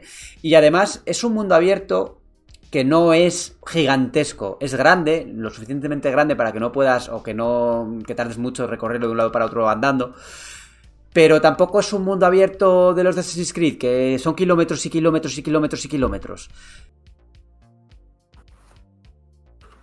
Yo, Borja, ahora, con, decenas de horas ya con, con, Hogwarts Legacy, eh, ¿me podrías responder un poco más en profundidad a la pregunta de hace una semana o dos? Si entre Forspoken y Hogwarts Legacy, para un juego a quien no le interese Harry Potter. Me parece una comparación un poco desacertada. Porque más allá de que sea un juego de mundo abierto y de que, bueno, tiene ciertos elementos en común, pues por el género en el que es, eh, yo diría que no se parecen mucho y creo que donde Forspoken triunfa o donde funciona es el sistema de combate que plantea, que es... A ver, tiene, tiene, tiene cosas parecidas también, ¿eh? Pero, así pensándolo un poco, pues tiene eh, ciertas, ciertas mecánicas que son comunes a otros muchos juegos de, este tipo, como yo que sé, el contraataque, el esquivar, el, caso de Forspoken y de Harry Potter, los dos funcionan más como, como juego, o sea, como batallas más eh, a larga distancia, porque usan hechizos, pero luego como interactúas con el mundo es muy distinto porque Forspoken fracasa completamente en lo que es eh, el tema de las misiones secundarias en mi opinión que son muy aburridas que no me aportan demasiado que, que muchas cosas no me interesaban ¿no? cuando jugaba y en este caso aunque como decía Robe sí que hay misiones de recadero mm, el título hace bien la integración de todas esas misiones dentro del mundo no sé si me dejo ahí alguna, alguna cosa. Eh, no, tú, dirías que a pesar eh, de, que, de, que, a priori la ambientación y, el, y, tal de, de Forspoken a mí personalmente me atraiga más, siendo un desconocedor total del de lore de Harry Potter, eh, como juego, ¿tú crees que es más capaz de gustar Hogwarts Legacy? Hombre, yo creo que salta a la vista. De global. Yo creo que salta a la vista. Los análisis mismos han, lo han puesto muy por encima de Forspoken. Está claro, eh, y yo, es, yo digo también que Forspoken no es un mal juego. Eh, es un juego notable, mm. no, no alto, pero sí notable en mi opinión. Pero diría que también que, lo que comentaba en la primera idea, ¿no? Que son juegos como muy distintos a la hora de la verdad, aunque tengan puntos en común, luego pues otro rollo distinto, no tiene nada que ver, incluso el tono de la historia es diferente, bastante oscura, por cierto, en su en ciertos momentos, porque ya decíamos en el anterior podcast que este juego As Legacy está protagonizado por un chaval ya de 15 años, en quinto curso, se, introducen conceptos de magia antigua, mm, cosas del pasado, flashbacks. Tiene cositas, tiene cositas. A mí me gustaría que comentaras acerca de cómo integra la parte de Hogwarts, la parte de las clases, de vivir la casa dentro de la historia y dentro de- del mundo. sorprendentemente, mm, cogen elementos de los juegos originales de Electronic Arts, en el sentido de que, vale, tú estás en el colegio, tú haces... De vez en cuando tienes que ir a clase para, pues para prepararte, ¿no? Porque eres estudiante, ¿no? Aunque tengas una misión más allá de los muros de Hogwarts. Que esa es la primera diferencia con las novelas. En, los, en las novelas, en las películas, los alumnos no podían salir de Hogwarts y este sale como le da la gana. Dice, pues me piro, pues se pira. y en este sentido, eh, creo que la integración es bastante... Es, es complicado porque tú cuando metes las clases o tal, puedes hacerlo un poco como persona, ¿no? Que pones un ciclo de día y noche y en este caso se integran directamente las misiones principales y también en algunas secundarias. Eh, la cosa funciona un poco con minijuegos, ¿no? Y el minijuego de aprender los hechizos es muy parecido a los que había en, el, en los juegos de Electronic Arts, que es, en este caso, seguir un patrón con la varita, eh, pulsar el botón en el momento adecuado, tal, y llegar hasta el final. Como un camino, ¿no? Pero es que el juego también introduce un montón de minijuegos diferentes para según qué otras cosas, ¿no? Por ejemplo, eh, clase de, los- de las criaturas mágicas. eh, aprendes a una de las mecánicas que se introducen más adelante, que es a cuidar a los animales, ¿no? Entonces tienes, puedes asignarlos en la zona de hechizos, puedes asignar un cepillo y comida, y puedes acariciar al bicho, darle comida, y luego esto, más adelante, en la sala de menesteres, que si queréis hablamos un poco luego, eh, puedes utilizar a, a los bichos que has, a los animales que has rescatado, porque también hay una mecánica de, en la que puedes meterlos a los animales en una bolsa, como si estuvieras en cazafantasmas, ¿no? Que entran ahí y, están en un vivero ahí eh, viviendo y puedes obtener recompensas con la que luego eh, utilizar para el sistema de crafting, para las pociones, para, los, para las vestimentas, etcétera, etcétera. Tienes un juego con muchísima personalización en la que pues todo lo que te, como buen RPG o como RPG que es, puedes introducir o puedes equiparte con las cosas y mejorar tus stats. Yo quería preguntarte, Borja, que me lo dejé en el tintero antes. A mí me gusta mucho este tipo de aventuras así fantasiosas, de mundo abierto y tal. Y le doy mucho valor a la exploración. A ver, yo entiendo que seguramente el juego, al igual que la gran mayoría, pues la exploración estará un poco guiada, ¿no? Con iconos en el mapa, indicadores y tal. Pero aún así, hay, bueno, ya sabes, mi faceta de, de abre cuevas, o sea, de abre cofres y asalta cuevas y demás. Hay cosillas que tú digas, oye, pues salgo a explorar o, voy a cumplir una misión y por el camino pues me encuentro otra cosa que me pueda servir, no sé, un coleccionable, un, un, escenario interior al que pueda entrar, que esté aquí en esta esquina del mapa, tal, no sé, cómo, cómo es la experiencia pa- para salir por ahí de aventuras, digamos. A ti te va a encantar el tema de, los abrecofres y todo esto porque sí que te encuentras con cuevas, con lugares en los que puedes eh, introducirte, no necesariamente a través de la historia, ¿no? a través de una secundaria, o sea, puedes meterte en esas cuevas de, de otra forma, aunque sí que suele haber misiones en las que tienes que hacer algo, ¿no? Eh, pero en general el juego presenta a los coleccionables de una forma bastante atractiva porque tienen distintos minijuegos, no todo es igual, eh, da a veces gustito encontrar cosas. Mm, me parece que todo eso sí que está bastante, bastante, bastante bien construido. Luego ya cada uno elige lo que hacer, lo que no hacer.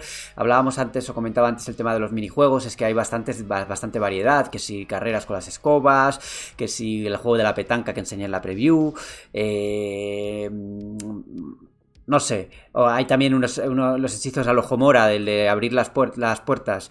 Eh, puedes, por ejemplo... mm, eh, es un minijuego, una especie de puzzle en el que tienes que girar las eh, do- dos mecanismos y abrirlo. Depende del nivel, porque también tiene nivel las cerraduras, vas aprendiéndolo a medida que avanzas. Luego, otra cosa que a mí me gusta o que me ha gustado mm, bastante en esto, en cómo plantea el tema de las de las misiones secundarias, es que eh, joder, me he perdido. Se iba ahí iba ahí con una idea clara y no sé lo que iba a decir. en fin, seguimos, seguimos. Luego ya si recuerdo exactamente a, qué... ah, sí, sí, sí, ya, ya me ha venido a la cabeza, ya me ha venido a cabeza.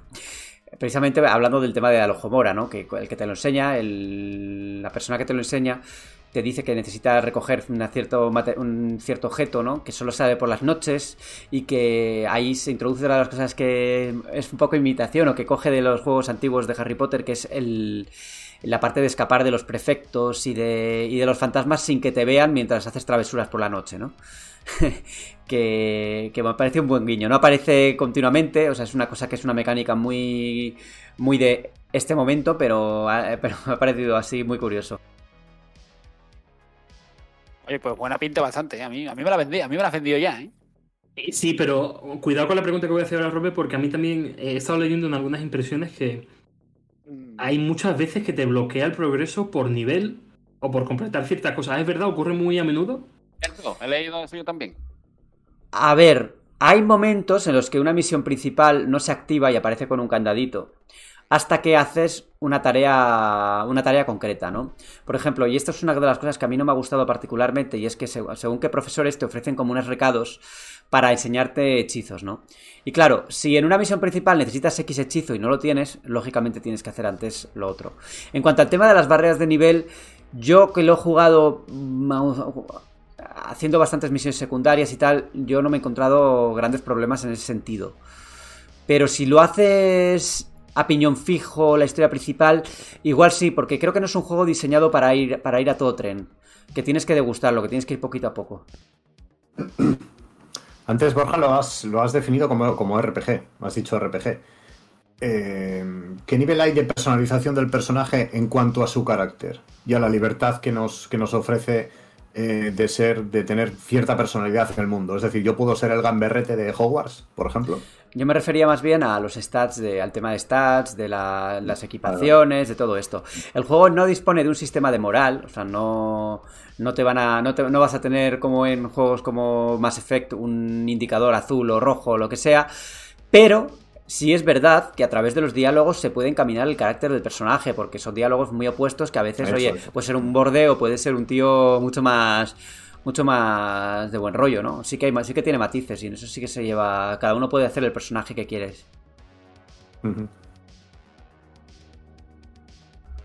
Venga, no habéis preguntado sobre el sistema de combate, sobre esas cosas. Yo tengo pregunta eh, si hay limitaciones al viajar con la escoba. Y luego también te quiero preguntar sobre el sigilo, que creo que es un punto polémico. Vale. Eh, la escoba. Eso lo señalo como punto negativo en el análisis, eh, y es que hay algunas zonas, como montañas altas o, o el pueblo de Hostmate, ¿no? Que, claro, necesita, necesitará cargarse o lo que sea y con la, con la escoba no puedes entrar. Y entonces te sale una barrera de estas invisibles que queda bastante cutre que a mí no, no, me termina de encajar. Creo que debería, deberían de haberlo planteado de otra forma o haber utilizado algún otro recurso. Y la semana pasada, Pedro, que quiero hacer una fe de ratas, ahora que me acuerdo de ello, comentaste, lo me preguntaste sobre lo de los fondos negros, ¿no? Los fundidos en negro. Y yo te dije que no, que no, que Hogwarts Legacy no, fundidos en negro no tenía, pero sí, sí que los tiene, sí los tiene y hay veces yo que... Creo que no. Sí, sí, sí, sí, bueno, creo que sí, creo que fuiste tú. En cualquier caso, fueras tú o no, no hay fundidos en negro como Forspoken o sea, si hay fundidos en negro como Forspoken, quiero decir. Mm. Y esa me saca un poco, ¿no? Me gustaría que fuera más natural en ese sentido, que, que no fuera tan como un corte, ¿no? Creo que eso se podría haber hecho mejor. Y el tema del, de cómo se carga todo, ¿no? El mundo y tal. Aquí sí que el, Forspoken es, es mejor en ese sentido. En el sentido de que Forspoken el viaje rápido dura un segundo, un milisegundo. O sea, pam, pam. Este tiene un pequeño tiempo de carga. Que en esta generación, que ya nos ponemos un poco quisquillosos, pues me ha parecido un poco excesivo, ¿no? Unos segundos. ¿Cómo que unos segundos? Si Forspoken hace. y ya está.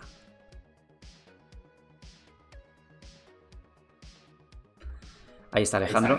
Sí, em, tengo otra pregunta acerca de si se percibe juego Next Gen o todavía es mm, a medio camino, un intergeneracional, ¿no? Es un juego desarrollado con Unreal Engine 4. Eso ya es una limitación de base. Pero en ciertos modos de juego, en ciertas configuraciones gráficas, el juego se ve realmente bastante bien. ¿eh? Eh, tiene sus cosas, ¿eh? como por ejemplo las expresiones faciales me han parecido bastante malas en general, sobre todo de protagonista y algunos secundarios. Pero depende mucho de, la configuración gráfica. Por ejemplo, el modo rendimiento realmente, realmente se ve bastante, bastante pobre. eh, se nota mucho la diferencia entre el modo rendimiento y el modo fidelidad. Que el modo fidelidad si notas un cambio gráfico bastante tocho. Lo que pasa es que el modo fidelidad tiene el problema de que no va a 60 frames, de que va a la mitad y se nota más tosco, mucho más tosco. Eh, tú cuando juegas, ya solo como ver la cámara, también pasa lo, pasa lo mismo con Forspoken, ¿no? Que el modo fidelidad, no sé, lo veía como mucho más fluido y especialmente en un juego en el que tienes que moverte rápido, que no sé, que es como muy espectacular en ese sentido.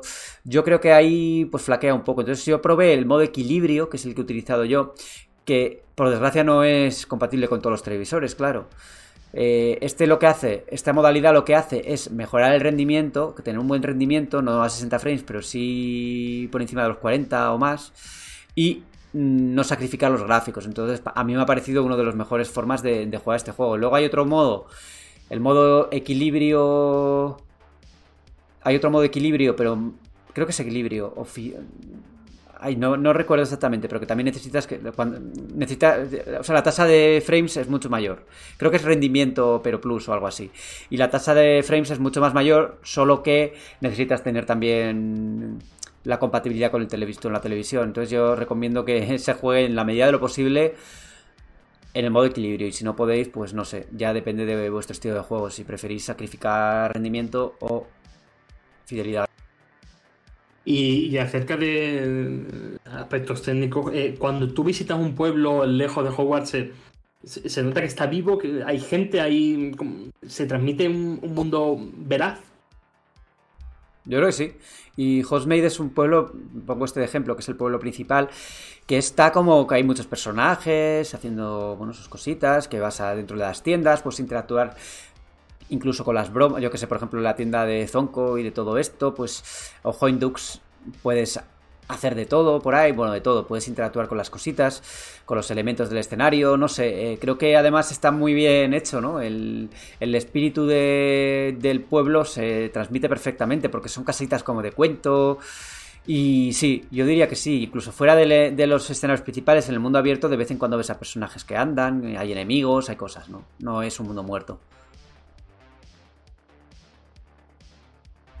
Venga, ¿qué más? ¿Qué más? Que seguro que tenéis alguna pregunta. Yo que todo lo que estáis comentando, bueno, eh, preguntando y los demás, eh, o sea, al revés, pues los demás preguntando y Borja contestando y tal, a, mí personalmente que me interesa el juego bastante y lo voy a jugar muy en breve. Yo que creo que en sí en líneas generales, defectos graves no, no tiene ninguno, ¿no? O sea, en general, creo que, no sé, tiene bastante buena pinta. A lo mejor no es el GOTI o, el gran que siempre muchas veces queremos que, que sea todo, pero lo dicho, no, no hay nada malo, ¿no? Que nos vaya a espantar a, todos los que incluso sin ser fan de la licencia no, nos llama la atención, ¿no? Yo diría que no. Yo diría que el juego en general está a buen nivel. Puede que no todo sea sobresaliente, evidentemente. En Mary Station le hemos puesto un 8,5. Eso quiere decir que no, que no es sobresaliente, al menos bajo nuestro juicio, ¿no? Pero desde luego no hay un elemento concreto que digas, bueno, más allá de esos fundidos en negro que comentaba o de ese detalle de la barrera, que digas, joder, esto podría haber sido mucho mejor, ¿no? Creo que está bastante equilibrado y el sistema de combate, como también comentaba en el anterior programa, eh, me ha sorprendido bastante porque es variado por el número de hechizos que hay, porque una a medida que progresas puedes añadir otras barras de, bueno, otra rueda rápida, ¿no? Que vas intercambiando. Eso quizá sí que me ha costado más porque creo que pierdes tienes que pinchar en R2 en el caso de Play 5 y luego en uno de los de los sticks de los sticks, perdón, de, de, la cruceta, ¿no? Arriba, abajo, derecha, izquierda. Y a veces como que pierdes un poco de tiempo si te están atacando, porque ahí no para la cosa, no es que pausa, ¿no? No le das al botón y se pausa la escena, ¿no? Sigue todo eso. Entonces, si te está, si lo haces cuando te están golpeando justo, lógicamente no vas a poder bloquear porque vas a hacer otra cosa y te van a, y te van a zurrar.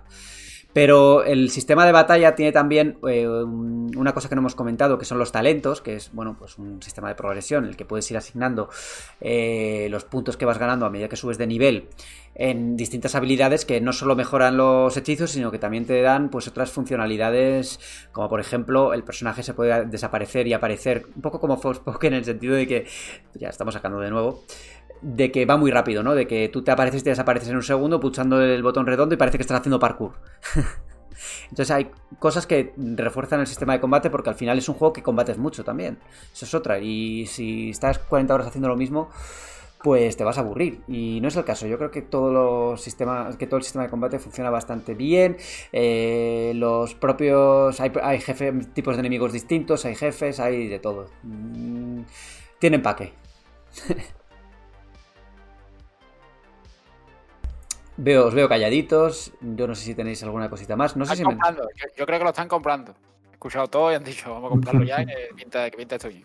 No sé si tengo aquí alguna... Yo, la, verdad, yo la, verdad es que tenía, tenía, no, voy a decir cero interés en este juego. ¿no? A ver, es un gran lanzamiento y como tal, pues, eh, pues hombre, siempre, siempre capta un poco de atención. Pero no, no me interesaba mucho. Pero hombre, ya con lo que va contando Borja y tal, pues eh, yo creo que cuando baje de precio es bastante factible, ¿no? Que, que caiga esto. No lo descarto. Sí, sí, de todas formas no creo que baje muy dentro de poco porque es un título que... No, lo va a petar, lo va a petar. Está vendiendo muy bien, muy bien. Ah, una cosa que no he comentado y que creo que eh, va a cabrear a cierto sector de, del Internet profundo, ¿no? O a veces no tan profundo, es que eh, Warner Bros. Avalanche ha tomado buena nota de todas las declaraciones de la autora y se ha querido desmarcar completamente y no solo te permite pues elegir un personaje trans, más o menos, ¿no? O sea, puedes elegir, lo hablamos también en el anterior podcast, elegir el modelado, modelado distinto que, no coincida con la voz, ¿no? O hacer, bueno, todas las clases de juegos que quieras, sino que han introducido a un personaje trans abiertamente, o sea, que te lo dice. Así que creo que esto va a cierto sector, le va a escocer, y mira que me alegro. Yo, Borja, eh, si, me, si, me, permites, quería, quería lanzar una pregunta desde aquí, porque entre, entre Hogwarts Legacy y el episodio 3 de The Last of Us, Hemos tenido en, Twitter estos, estas semanas muchos, muchos mensajes que, hablan de cultura progre, de, perdón, de, cultura woke y de dictadura progre. Y, yo quería simplemente preguntarle, preguntarle a esta gente que se queja de esto, ¿por qué os molesta? Pues lanzamos esa pregunta, ya sabéis, el micro abierto, nos lo comentáis y nosotros lo leeremos como suele ser habitual. Eh, bueno, eh, yo creo que ya hemos bueno, más he cubierto más o menos todo. No, quedan muchas cosas en el tintero, así que os animo a leer el análisis de Mary Station. Y seguimos con, con lo siguiente. Venga, vamos allá. Hoy en la sección de Mary Plus no hablamos de Star Wars, no hablamos de The Last of Us, toca una película con un registro un poco diferente de lo que solemos hacer habitualmente aquí en el Mary Podcast y es El Piloto, una película protagonizada por Gerard Butler y también, en el que también aparece, por cierto, el actor de Luke Cage, el de la serie de Marvel de Disney, de Disney, de, perdón, de Netflix, que antes era de Netflix y que ahora es de Disney ya. y la pude ver hace unas semanitas, bueno, hace unas semanitas, no, hace una semana, y me ha parecido una peli de acción súper divertida, me lo pasé bomba. Eh, la historia, sin incurrir en spoilers, que luego me acusan, diré que es un piloto de aviones, como lo mismo, como, el mismo título de, la película, pues deja entrever que va a realizar en Año Nuevo un viaje comercial, ¿no? Eh, con varios pasajeros, 14 pasajeros, entre ellos un preso por homicidio, todo sea de paso. Y aunque las condiciones meteorológicas son bastante, bastante malas, resulta que le obligan a, a, tirar para adelante, porque dicen que, que, oye, que la empresa no se puede ahorrar esta, estos dineritos. Y pasa lo que tiene que pasar, que cuando está volando, pues eh, le cae un rayo al, al avión y tiene que realizar un aterrizaje de emergencia con la mala fuerte, porque las cosas... A ver, el aterrizaje sale bien, pero caen en una isla llena de... una isla sin ley, lleno de criminales y de narcotraficantes y bueno, lo mejor de lo mejor. Entonces, ¿qué pasa? que secuestran a los, a los supervivientes, básicamente. Os dejaba aquí un momento de silencio para alguna pregunta. Ya sé que no es una peli muy habitual que, traemos aquí, pero comentadme alguna cosa, a ver, por ejemplo, que sé el tono que tiene la película, eh, qué cositas os ocurren. No, yo te, yo, te iba, yo te iba a preguntar, eh, por ejemplo, a ver, se supone que, bueno, se supone no, Gerard Butler es el, es el protagonista. Eh, como héroe de acción, ¿es un tío, o sea, se ve que es un tío normal, un tío convencional o, está preparado para, repartir caramelos? Hombre, El tipo que estuvo, que era Leónidas en 300, que repartía espadazos contra Ah, no las Termópilas, pues bueno, este lo mismo. nada, tan pronto como coge una pistola, ya se vuelve un poco John Wick. No, O sea, yo, es- John Wick es- no. Es un poco como, como Robe, ¿no? Que coge una pistola y ya sabe que es quitar el seguro, apretar el gatillo y listo. Sí, sí, sí, sí. Este hombre, además, eh, proto- un prototipo de héroe habitual, que lo da todo por sus pasajeros, que tiene su, su esto de es mi deber proteger a los pasajeros y ahí va arriesgando su vida para, para acabar con todos esos mm, malhechores que le vienen a, a atacar. Y por supuesto. Eh, lo- luego hay sus piques, tienen sus piques entre los propios pasajeros, que ya hay algún tío tonto de estos que cuestiona las cosas, que dice, oye, ¿por qué tenemos que hacer esto y no lo otro? Vamos, voy a hacer así, voy a actuar de esta forma. Y claro, se lía parda. Y la isla esa está, o sea, está llena de malhechores a conciencia, o sea, es en plan cárcel, o, o son unos cuantos malhechores que la han hecho suya y han ido ahí para, ¿Qué para va? vivir a gusto. ¿Qué va? ¿Qué va a ser cárcel? Es, un- es una isla en la que no hay gobierno, porque está, es una isla que está cerca de Filipinas, se supone, y no hay gobierno. Entonces están aquí los mercenarios estos que... mm, que hacen todo lo posible para, para ganar la riqueza, para, para, pedir secu- para pedir rescates, para ganar dinero y para extorsionar a la gente que, pues que, que consigue atrapar, que consiguen atrapar. Además, paralelamente, es interesante esta película porque paralelamente eh, traza un- una operación de rescate con la gente de la aerolínea y contratan mercenarios. O sea, tú imagínate que caes en una isla, no sabes si, estás, si están vivos o no, y lo que te manda la aerolínea son unos soldados. O sea, es un poco, no sé, drástico, ¿no? Aunque en este caso justificado. Mm, Ger- Ger- Gerard Butler es uno de esos actores que, bueno, que, apuntaba, bueno, que apuntaba, no, que tuvo su pico, ¿no? Y ahora que está un poco, vamos a decirlo un poco entre comillas, pero abiertamente, un poco venido a menos, eh, lo han reciclado para el cine de acción. Y, y, bueno, no lo hace mal, ¿no? Está un poco en plan Liam, Liam Neeson o Denzel Washington. O sea, gente que en su momento fue top y ahora está, ahora está pegando tiros. Pues sí, un poco así. Yo creo que tiene un tono un poco más desenfadado que las pelis, como decíamos, como las pelis de, de- de Liam Neeson, la tip- tipo venganza y tal, que sí que son muy una fantasía tremenda. Eso también es una fantasía, ¿eh? Pero lo de Liam Neeson es que se carga a todo el mundo el solo, ¿no? Básicamente. Va ahí con sus pistolas y con sus habilidades de asesinos y no deja títere con cabeza. Joder, pero esto que estás contando también tela, ¿eh? Porque yo, yo creo que hay, hay algunas de Liam Neeson como caminando entre las tumbas o alguna así, o una noche para sobrevivir y tal, que hombre, que ya son así como en plan mafia y tal y son un poco más creíbles. Pero joder, esto con una isla ahí con, con malhechores y... Uf. A ver, Suena- muy, muy creíble no es. curioso, ¿eh? Como, poco, como poco suena original. Muy, muy creíble no es. No, no es porque el piloto, vamos, eh, con el avión hace virguerías lo primero. Y venga, eh, quitemos. el- ya solo podemos. Pierde, pierde parte del motor. Es como, bueno, eh, ahora voy a. Solo podemos utilizar control manual porque ya es que nos hemos quedado sin avión y ya no va a hacer nada, ¿no?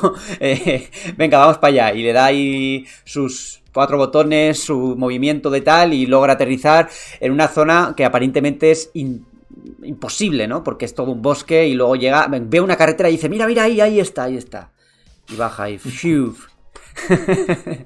Pero es una película que es divertida, que dura una horita 40 minutos más o menos y que, y que merece verla para pasar el rato. Una buena peli de las que no tenéis que pensar mucho tampoco, pero oye, que se pasa un momento curioso y un momento divertido en el cine y al, al final muchas veces eso es lo que cuenta, no todo tiene que ser películas eh, profundas en el sentido narrativo o en el sentido de la historia, sino que también tiene que haber pues cosas más descafeinadas que simplemente mm, estén hechos para productos de diversión. Y aquí Alejandro que levanta la, la mano Para presto. apagar, el, para apagar el cerebro, como dice Alejandro. Sí, no, me gustaría saber si tiene alguna similitud con las películas de Guy Ritchie, porque es muy dado a la acción y, y, bueno, este tipo de propuesta de desenchufar el cerebro, de querer acción instantánea, de cargar adrenalina, bueno, al final, bueno, entra bien, ¿no? ¿O, cómo lo ves? ¿Hay alguna relación, alguna similitud? Siempre me metes en un lío, Alejandro, porque no recuerdo si he visto alguna peli de, de Guy Ritchie, la verdad, no, no, no podría contestarte. Yo no la he visto, creo. Aquí tenemos además al lado a, a David comentando, no, no, que no la, él tampoco la ha visto, tal. Yo no lo sé si es verdad, pero bueno, aquí. O, o- o incluso, incluso quizá Alejandro Castillo se está haciendo el cultureta del cine. Ha buscado en Google ¿Es, po- posible, ¿Es posible que no sepa de quién está hablando? ¿Puede ser posible? A ver, Sí, sí sé quién es porque Pero- el director de- ¿Es posible que haya visto sí. Guy Ritchie el otro día en una noticia de Mary No. y, haya dicho, voy a nombrarlo en el Mary Podcast? No. y voy a quedar de puta madre. No, es el director de grandes éxitos como Operación Uncle, de la que dimos aquí un clip en exclusiva en Mary Station. Y la próxima de Covenant, que tiene una pinta espectacular. O sea que. Por eso. Vamos, que lo Seamos- ahora de momento. sea- seamos, aguantarse la risa. seamos claros, yo escribí esa noticia de Guy Ritchie. Fui yo, la recuerdo, porque yo gestioné todo el tema de la- de la- del clip ese, así que. Retratado, retratado. ¿Qué más se puede decir? Aquí va como que si Miura, que si empaque, que si no sé qué, que si no sé cuántos, poniendo su sello, y luego resulta que habla y no tiene ni idea. ¿Pero qué es esto? Nos van a decir que somos un programa de desinformación. Hombre, ya. Bueno, me parece que hasta aquí llega El Piloto, la nueva película que os recomendamos aquí desde Mary Station. Y vamos a continuar, que todavía tenemos alguna cosita más. El micro abierto, los comentarios que nos habéis ido mandando a lo largo de esta semana. Y voy a leer yo los de iBox. vamos a decir que Alejandro va a hacer los de YouTube esta vez, porque, bueno, a veces cambio entre persona y creo que la anterior vez lo hizo Pedro, así que voy ahí con rápidamente, rápidamente. Fabián Rodríguez Franco. Con The Last of Us es el caso de Joel, es que todos es que todas nuestras acciones tienen consecuencias. Él vive con la muerte de su hija por no hacer nada, por no evitar su muerte. Y en el final él se vuelve más un protector de Ellie y lo que él elige y uno como jugador, eli- uno como jugador lo que hace es salvarla de lo que le harán sin tener en cuenta la opinión de Ellie. Para los monstruos nosotros somos los monstruos. Bien, un comentario que yo creo que en general mm, es bastante acertado. Creo que refleja un poco lo que es Joel. Borja del Río nos comenta. Gran programa una vez más. Hacéis que el rato que os escucho se me pase el curro volando. Comentabais si queríamos un The Last of Us 3. Yo preferiría un spin-off de Joel en el tiempo que transcurre de la muerte de su hija a conocer a Ellie. Sería un Joel más joven, más novato y posiblemente con más rabia al que conocimos y saber más de Tess, de la cual me supo a poco lo que salió en el juego. Un abrazo y deseando volveros a escuchar. Creo, no, me recordar que esto lo pudimos lo comentamos en el podcast, ¿puede ser? Con una posibilidad Sí, de- lo dije yo. Sí, sí.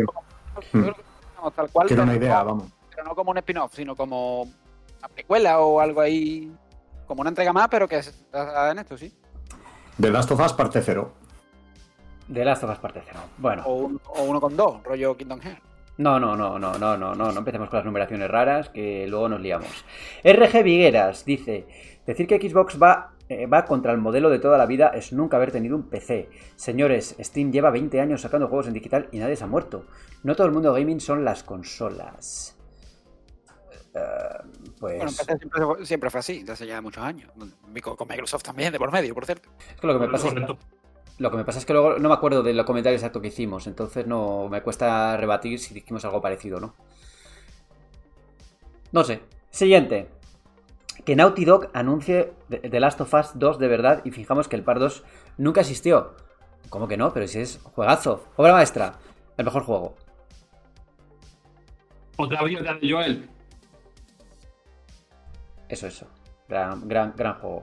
Aquí en este podcast en general somos defensores de The Last of Us Parte 2. Y el Mm. que no está, se le echa del podcast. es mentira, es mentira. Bueno, Alfonso Rod Rodríguez nos dice, spoiler de la vida, no hay ninguna buena persona o no se adapta al entorno y muestra lo que quiere o le interesa. Bueno, Qué visión más, más pesimista, ¿no? sí, sí, nos tiramos por un puente. Yo estoy de acuerdo, la verdad. Lo que pasa es que, hombre, dentro de que estoy de acuerdo, pues hay personas que son mejores y que son peores y ya está. Y las hay que se consideran buenas personas, pero más o menos yo estoy de acuerdo con lo que dice. Vaya, que lo, eh, Robert nos va a poner una zancadilla, ¿eh? Yo no me fiaría de esta persona. No lo digo ya, ¿eh? No sé, no sé. Pues con esto terminamos Evox. ¿Qué tenemos en YouTube, Alejandro? Pues tenemos bastantes comentarios, empezando con GatoGam BDK. Joder, me fumaba una tercera parte sin pestañear. Emoticono de sonrisa llorando. La serie es muy guapa, aunque me da la sensación que están haciendo el mundo un poquito menos crudo que el juego. El cambio de argumento en el tercer episodio no lo entiendo. ¿Era necesario ese final para centrarse en la historia de Billy Frank? Creo que no. Es más, a estas alturas solo Joel mata a una persona y tampoco está confirmado al 100%. El lore añadido es cojonudo. Un saludo. Bueno, A mí el tercer episodio me parece buenísimo, la verdad. Eh, es de los mejores que, que hay en la serie. Creo que hace bien lo de contar una cosa que no está en los juegos exactamente, pero darle más una emotividad mayor incluso, ¿no? Porque, joder, es una historia bonita, cruda a la vez, una tragedia.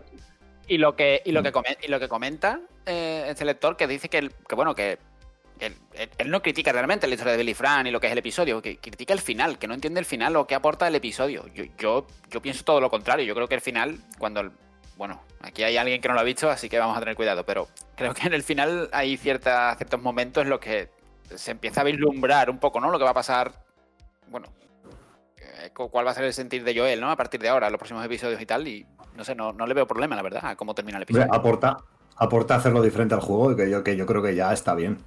Diferente y a la vez coherente con la historia en general. Pues sí. Pues muy, muy bien, pues seguimos con el otro habitual de, de este señor canal. Pentiment posiblemente acabará saliendo en físico en Switch. La mayoría de indies lo acaban haciendo, pero Hi-Fi Rush no lo sé. Depende de si luego se hace multiplataforma, supongo. Una pena porque yo prácticamente solo juego en físico en consolas, excluyendo los de PC, y a este le tenía el ojo puesto para cuando tuviera una consola de nueva generación. Pero es lo que hemos comentado, yo creo que eh, Hi-Fi Rush y Pentiment, a no ser que una editora externa quiera hacer una tirada limitada, no creo que nunca, nunca lo veamos. Pentiment, el Pentiment es de, de Xbox Game Studios, así que olvídate de, de versión en Switch. Lo, lo dice tal vez por Ori, que sí que tuvo su versión en, en Nintendo Mm. Switch y otras plataformas, ¿no? Y también era producido por Xbox Game Studios. Antecedentes hay, pero yo tampoco veo que vayan a sacarla. Igual sí, vete a saber. Seguimos con otro habitual, José Alejandro Restrepo Restrepo. Chicos, la Lara Croft de los últimos tres juegos, habiendo jugado los tres, terminado el primero con el tercero el 60% y el tercero probado pedacitos, puedo decir que es mucho más humana. Se ve sufrir y cómo mata para sobrevivir. No es una asesina sangre fría, se ve herida, sufriendo y luchando por vivir. Habiendo dicho esto, no imagino una historia para la serie que me pudiera interesar. Tendrían que dar algo muy diferente a los juegos para crear una serie que pudiera ser exitosa. Hombre, mm, el tercero, sí, bueno, mata para sobrevivir, pero en el primero eso era un Call of Duty de que mataba a Tokichi. Pasaba de, bueno, mm, soy inocente a disparar a, de convertirte en genocida en un abrir y cerrar de ojos. Hacía pum pam Una pum. máquina de guerra, sí, sí. Todo eso mientras gritaba y le pasaban todas las desgracias, porque esa Lara Croft, vamos, se caía por todos los sitios, eh, si se caía en algún sitio y resulta que había un pinchote enorme que la atravesaba de lado a lado, eh, vamos, era todo mm, la desgracia personificada, ¿eh? O sea, yo no sé cómo no acabó en el hospital. Eh, eh, bueno, el hospital no acabó porque no había hospital, pero ya me entendéis que... No, que, era muy... le pasaban todas las desgracias. Continuamos con Diego Asca, que nos hace una pregunta sorprendente. Buenos días, amigos del Medi Podcast. Me gustaría saber si hay alguna habilidad en este hobby que envidien o deseen tener. Por ejemplo, veo a mi hijo jugar de todo en su PC usando el teclado, pero yo no puedo. Por la posición me duele la mano izquierda debido a una fractura adolescente y soy hasta medio torpe con ella. Manquísimo sin mando. Otra cosa más. ¿Quién se encarga del Twitter de Mary? Me encanta cómo usan los emoticonos combinándolos con los mensajes. Me hace recordar a mi hijo cuando no lo podía ver y me escribía en la pandemia. Gracias por los ratos de diversión. A ver, aquí Pedro tiene que decir algo. Bueno, a ver, voy, a- responder primero a la, pregunta que nos hace, luego va- vais respondiendo todos y tal. Es una buena pregunta, ¿eh? es una pregunta original. Eh, yo, mm, envidiar, envidio eh, la habilidad con el mando y los reflejos que tenía, no, no que tienen otras personas, sino que tenía el Pedro de 20 años. Porque ya, ya, no, ya, no, ya no es lo mismo. Ya te pones a jugar a juegos que requieren un poco de tal como Call of Duty y, y ya no juegas igual. Y bueno, el que lleva el Twitter soy yo, Diego, y, y nada, y el otro día, joder, leyendo el comentario, pues me, gustó porque nunca me imaginé que desde los, los tweets que lanzamos desde, desde Mary puedan, puedan inspirar a alguien unos recuerdos tan, tan bonitos que, por desgracia, no so- son de una época que no fue tan bonita, ¿no? Que también le- leyéndolo y tal, joder, dije, "Uf, parece que fue ayer y hace ya tres años, ¿eh? Cuando estábamos todos ahí encerrados. Así que nada, un, un abrazo para Diego y, también para su hijo, que igual nos escuchan juntos y todo. Yo echo de menos o tengo envidia de ser de que de otros que juegan, ¿no? Porque yo soy bastante manco y sobre todo a la hora de coordinar las cosas me cuesta. Siempre me ha costado, pero bueno, es lo que hay y hacemos lo que podemos con lo que tenemos. Yo envidio no, no es una habilidad, sino más bien un- una característica. En- Envidio a la gente que tiene mucha paciencia con los juegos. Yo soy una persona impaciente y necesito cierta tensión y nervios a los mandos y eso juega en mi contra y hace que, por ejemplo, me cueste mucho disfrutar de juegos como Pentiment, el cual no creo que lo vaya a jugar porque creo, que no es tanto una cuestión de, de estilo de juego, de género, sino de, de- de que soy impaciente y necesito, necesito moverme. Por eso me molesta muchísimo los juegos que me limitan mucho el control, incluso si es una naturaleza y tal. Es un problema que tengo que me hace perderme ciertos juegos y, y bueno, pues envidio a los que tienen paciencia. Me ocurre lo mismo. Así que pasamos al siguiente comentario de Gotec, que nos manda un conciso excelente. Gracias por escucharnos. Sellos, sello de empaque. Correcto. Y a Gómez Fernández dice cuerpo spin y humanos corriendo a 40 kilómetros hora. En fin, ya veo que no solo es el inglés. no sé a qué se refiere con ya veo que solo el inglés. Hombre, yo, yo sí sé a qué refiere, porque, a, a qué se refiere, porque a Gómez Fernández es el que nos dijo que ni el nombre de nuestra empresa decíamos bien, que vaya a nivel con el inglés. Eh, Y, eso se le puede, y eso se le puede comprar, pero yo no veo la gracia en lo de humanos corriendo a 40 kilómetros por hora cuando hay jugadores. no, de- porque fija- Hay jugadores fíjate, de fútbol en la actualidad que corren a 36, 37 kilómetros por hora, por tanto no, no es una locura. Y el otro día, eso. el otro día lo busqué y vi que Usain Bolt ha llegado a 42. De todos modos, eh, a Gómez Fernández, eh, gracias por escucharnos a pesar de nuestras imperfecciones, ¿eh? Se, se agradece. Lo dicho. Seguimos con otro habitual, Ricardo Rodríguez. Hola chicos, con respecto al hablado de Joel, me parece un poco hipócrita a Alejandro hablar de movilidad frente a un PC, viviendo en una sociedad que jamás lo pondrá en la posición de tomar decisiones así o vivir lo que él vivió. En mi casa amo parte 1 y odio parte 2, sin importarme mucho lo de Joel, ya que era obvio antes de jugarlo. Meri Podcast, moría por jugar el 2 y así terminé, jaja. Seguramente juegue una parte 3 pirata, ya no. Bueno, en fin.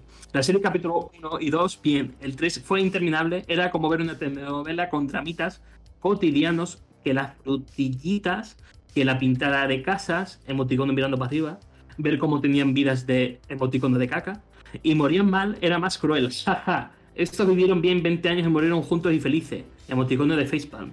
Y la gente en redes diciendo que lloraron, llorar. Buen vídeo, saludos.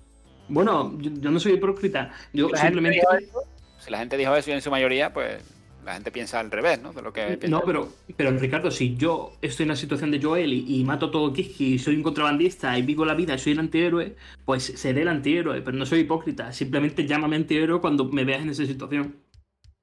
Aleja- Alejandro no hay semana que no pille, ¿eh? En los comentarios. lo ponen, lo ponen fino. No se libra ni una, tío. En fin. es la vida, tú. Prefi- prefiero que me llamen hipócrita que no misión secundaria genérica, ¿eh? También te digo. Esto- eso es verdad, eso es verdad. Seguimos con Brian Iglesias, que en el 1 hora 43 minutos del anterior podcast dice: Te doy la razón, malo con ganas, hacerlo por la familia no te quita de serlo. Os olvidáis de lo que para uno puede ser bueno, para otro puede ser malo. Supongo que se refiere a las sofás. Y a Joel. Hmm. Sí, Sí. o sea que, bueno. Boyack Simpson, ¿a quién le importa el lanzamiento en físico?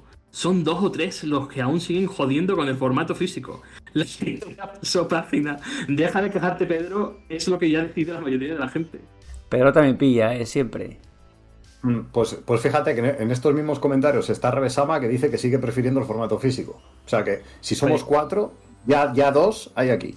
Eh, En este comentario entre líneas se puede leer que te ha llamado polla vieja. Bueno, sí, es como que entre líneas, joder, eso lo has leído tú. No, a ver, eh, una, una- una- una cosa, una cosa que quede clara. eh, yo, no, yo no dije nada de que desaparezca el, el formato digital. eh. El formato digital a mí me gusta mucho para según qué cosas. El formato digital, de hecho, nos salvó el culo durante la pandemia. O sea, eso, eso hay que decirlo y eso es así. Lo que sí creo es que ambos pueden coexistir perfectamente. No son excluyentes. Y cerramos con Iker López, que dice: The Last of Us, tanto parte 1 como parte 2, no le llegan a la suela de los zapatos a Max Payne 3 como TPS, como Third Person Shooter. A mí, The Last of Us me encanta, pero seamos serios y rigurosos, por favor. En mi opinión, se os va mucho la olla con The Last of Us. Decir que es el mejor Third Person Shooter de su generación me parece una burrada increíble. Sobre todo porque no es un Third Person Shooter. Pues, amigo, si tú disparas en tercera persona, es un Third Person Shooter de toda la vida. Otra cosa es que tenga una historia y otras cosas que, bueno, que destaca a lo mejor por otras cosas, pero Correcto. Y, y aparte, no me parece descabellado porque de las sofás parte 2 me parece que se controla de los mejores third person shooters que he jugado en mi vida. Y en situaciones a mí me parece mejor que Max Payne 3. Lo que pasa es que Max Payne 3 en su generación pues no tenía rival. A mí sí que me parece mejor Max Payne 3 que de las sofás. Hay que, hay que entender el comentario, Alejandro, que, que va un poco en la línea de lo que dije yo. O sea, él se refiere a juegos que solo son shooters en tercera persona. ¿Cómo? Que él se refiere a juegos que solo son shooters en, en tercera persona. Tú no puedes definir The Last of Us Parte 2 como un shooter en tercera persona porque no lo es. Pero, pero a ver, pero es una aventura donde prácticamente la mitad del juego te lo pasas disparando en tercera persona. Parte de decir person shooter es. Y, y en Max Payne 3, si me hablas de que, que de las sofás tiene mucha carga narrativa, pues en Max Payne 3, en las escenas donde no te puedes saltar la narrativa, eso se llama también third person shooter. O sea, que a mí no, que, que no engañen a mi padre. Que, que- que no se pueden la volando. Hay, hay shooter en tercera persona, hay sigilo, hay partes de supervivencia. Un shooter en tercera persona es Max, es Max Payne 3, es Pero es Max Payne War. 3 tiene Es- también es- partes de tipo de sigilo. O por lo menos lo intenta. Por ejemplo, la parte del barco, cuando está con el silenciador, eh, prácticamente la mitad del nivel es en sigilo. Porque tú te puedes Son cargar 10 minutos, son 10 minutos en todo el juego, No, Alejandro. pero, eh, pero es que eh, no podemos decir que deja de ser third person shooter eso por, por tener esa parte de sigilo. Es que, ¿qué pasa? Es que, es que no se puede. No.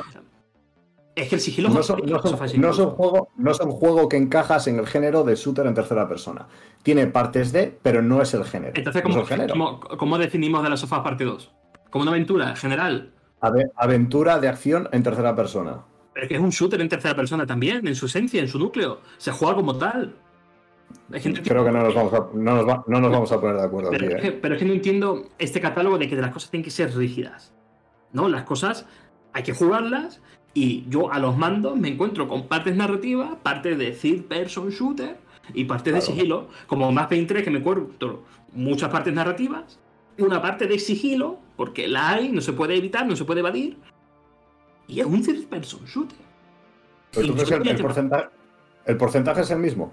De, de- de de partes de third person shooter en Max Payne 3 que en The Last of Us Parte 2. Podrías decir que Max Payne 3 es una aventura narrativa guiada por la acción. Y que ¿En serio? ¿Cómo que no? Pero si tú has visto las partes narrativas que tiene Max Payne 3 que no se pueden saltar. Es que, es que, claro, si yo me pongo el modo arcade que no las hay, porque salto de, de flashback en flashback, pues claro, pero yo su juego, la aventura principal de Max Payne 3, que me la he pasado seis veces, hay muchas escenas narrativas que no te puedes saltar. Y hay que decirlo. Y, y por Pero eso, no es un third person shooter, es un third person shooter. Pero no voy a decir que es una aventura narrativa Claro, con acción. Es que el que no lo es es The Last of Us Parte 2. Ni el 1. Es que no lo son. Tienen partes de, pero no lo son. El, el, el, el 2, en especial, me parece un third person shooter en la forma en la que propone el combate. Es que no se puede evitar, porque está en su esencia, es su núcleo. Es parte del alma, es por, por lo que de las sofás te guía en las secciones jugables. No vamos a ponernos de acuerdo, Borja. Pues no van a ponerse de acuerdo, cada uno tendrá su opinión en este sentido. Los géneros al final no son cosas rígidas, eh, son permeables, entonces pues cualquier opinión puede encajar. dep- Bueno, cualquier opinión no, pero ya me entendéis. Que mirando un poco o poniéndote en el lado de la opinión de uno o de otro, se pueden ver los matices estos. Eh, vamos a pasar, ya se ha leído el último comentario, ¿no, Alejandro? Pues a qué estamos jugando. Yo, lo primero me voy a, me voy a, voy a comentarlo yo, es Hogwarts Legacy. Ya he hablado todo lo que tenía que hablar, no he jugado a nada más. Alejandro.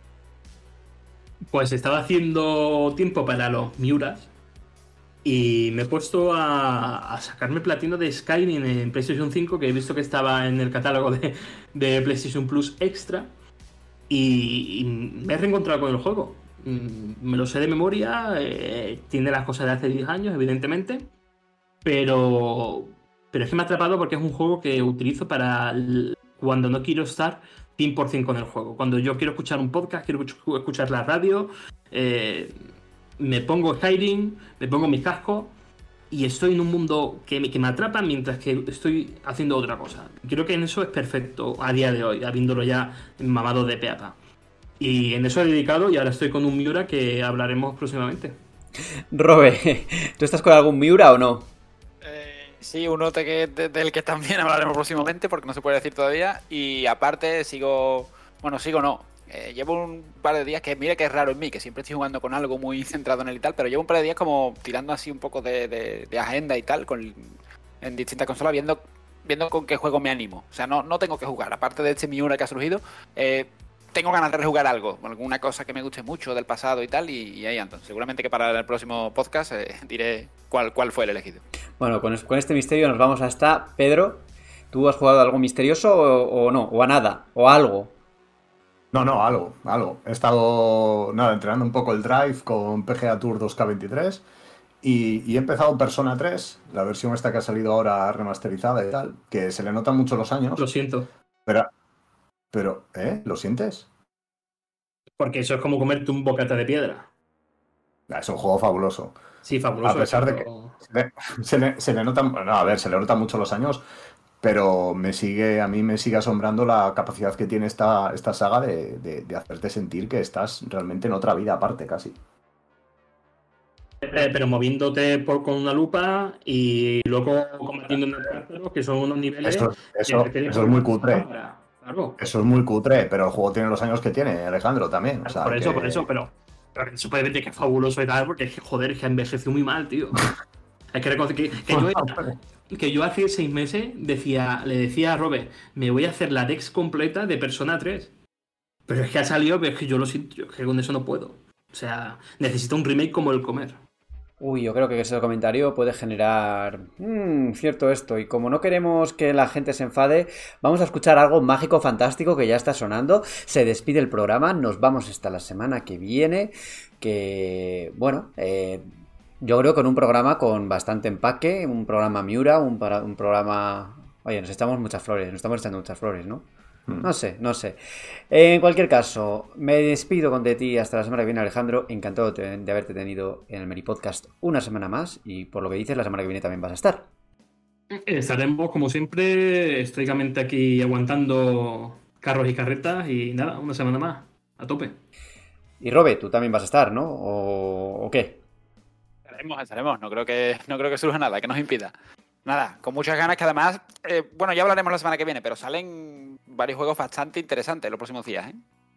Jueguitos misteriosos que no se pueden hablar.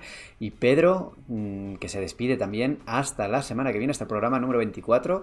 Hasta la próxima semana. Pues sí, hasta la semana que viene. No estamos aquí aguantando estoicamente como Alejandro, sino bien a gusto. Así que nada, un abrazo a todos y nos vemos entonces. Eso es. Nos despedimos. Chao, chao. Hasta la próxima.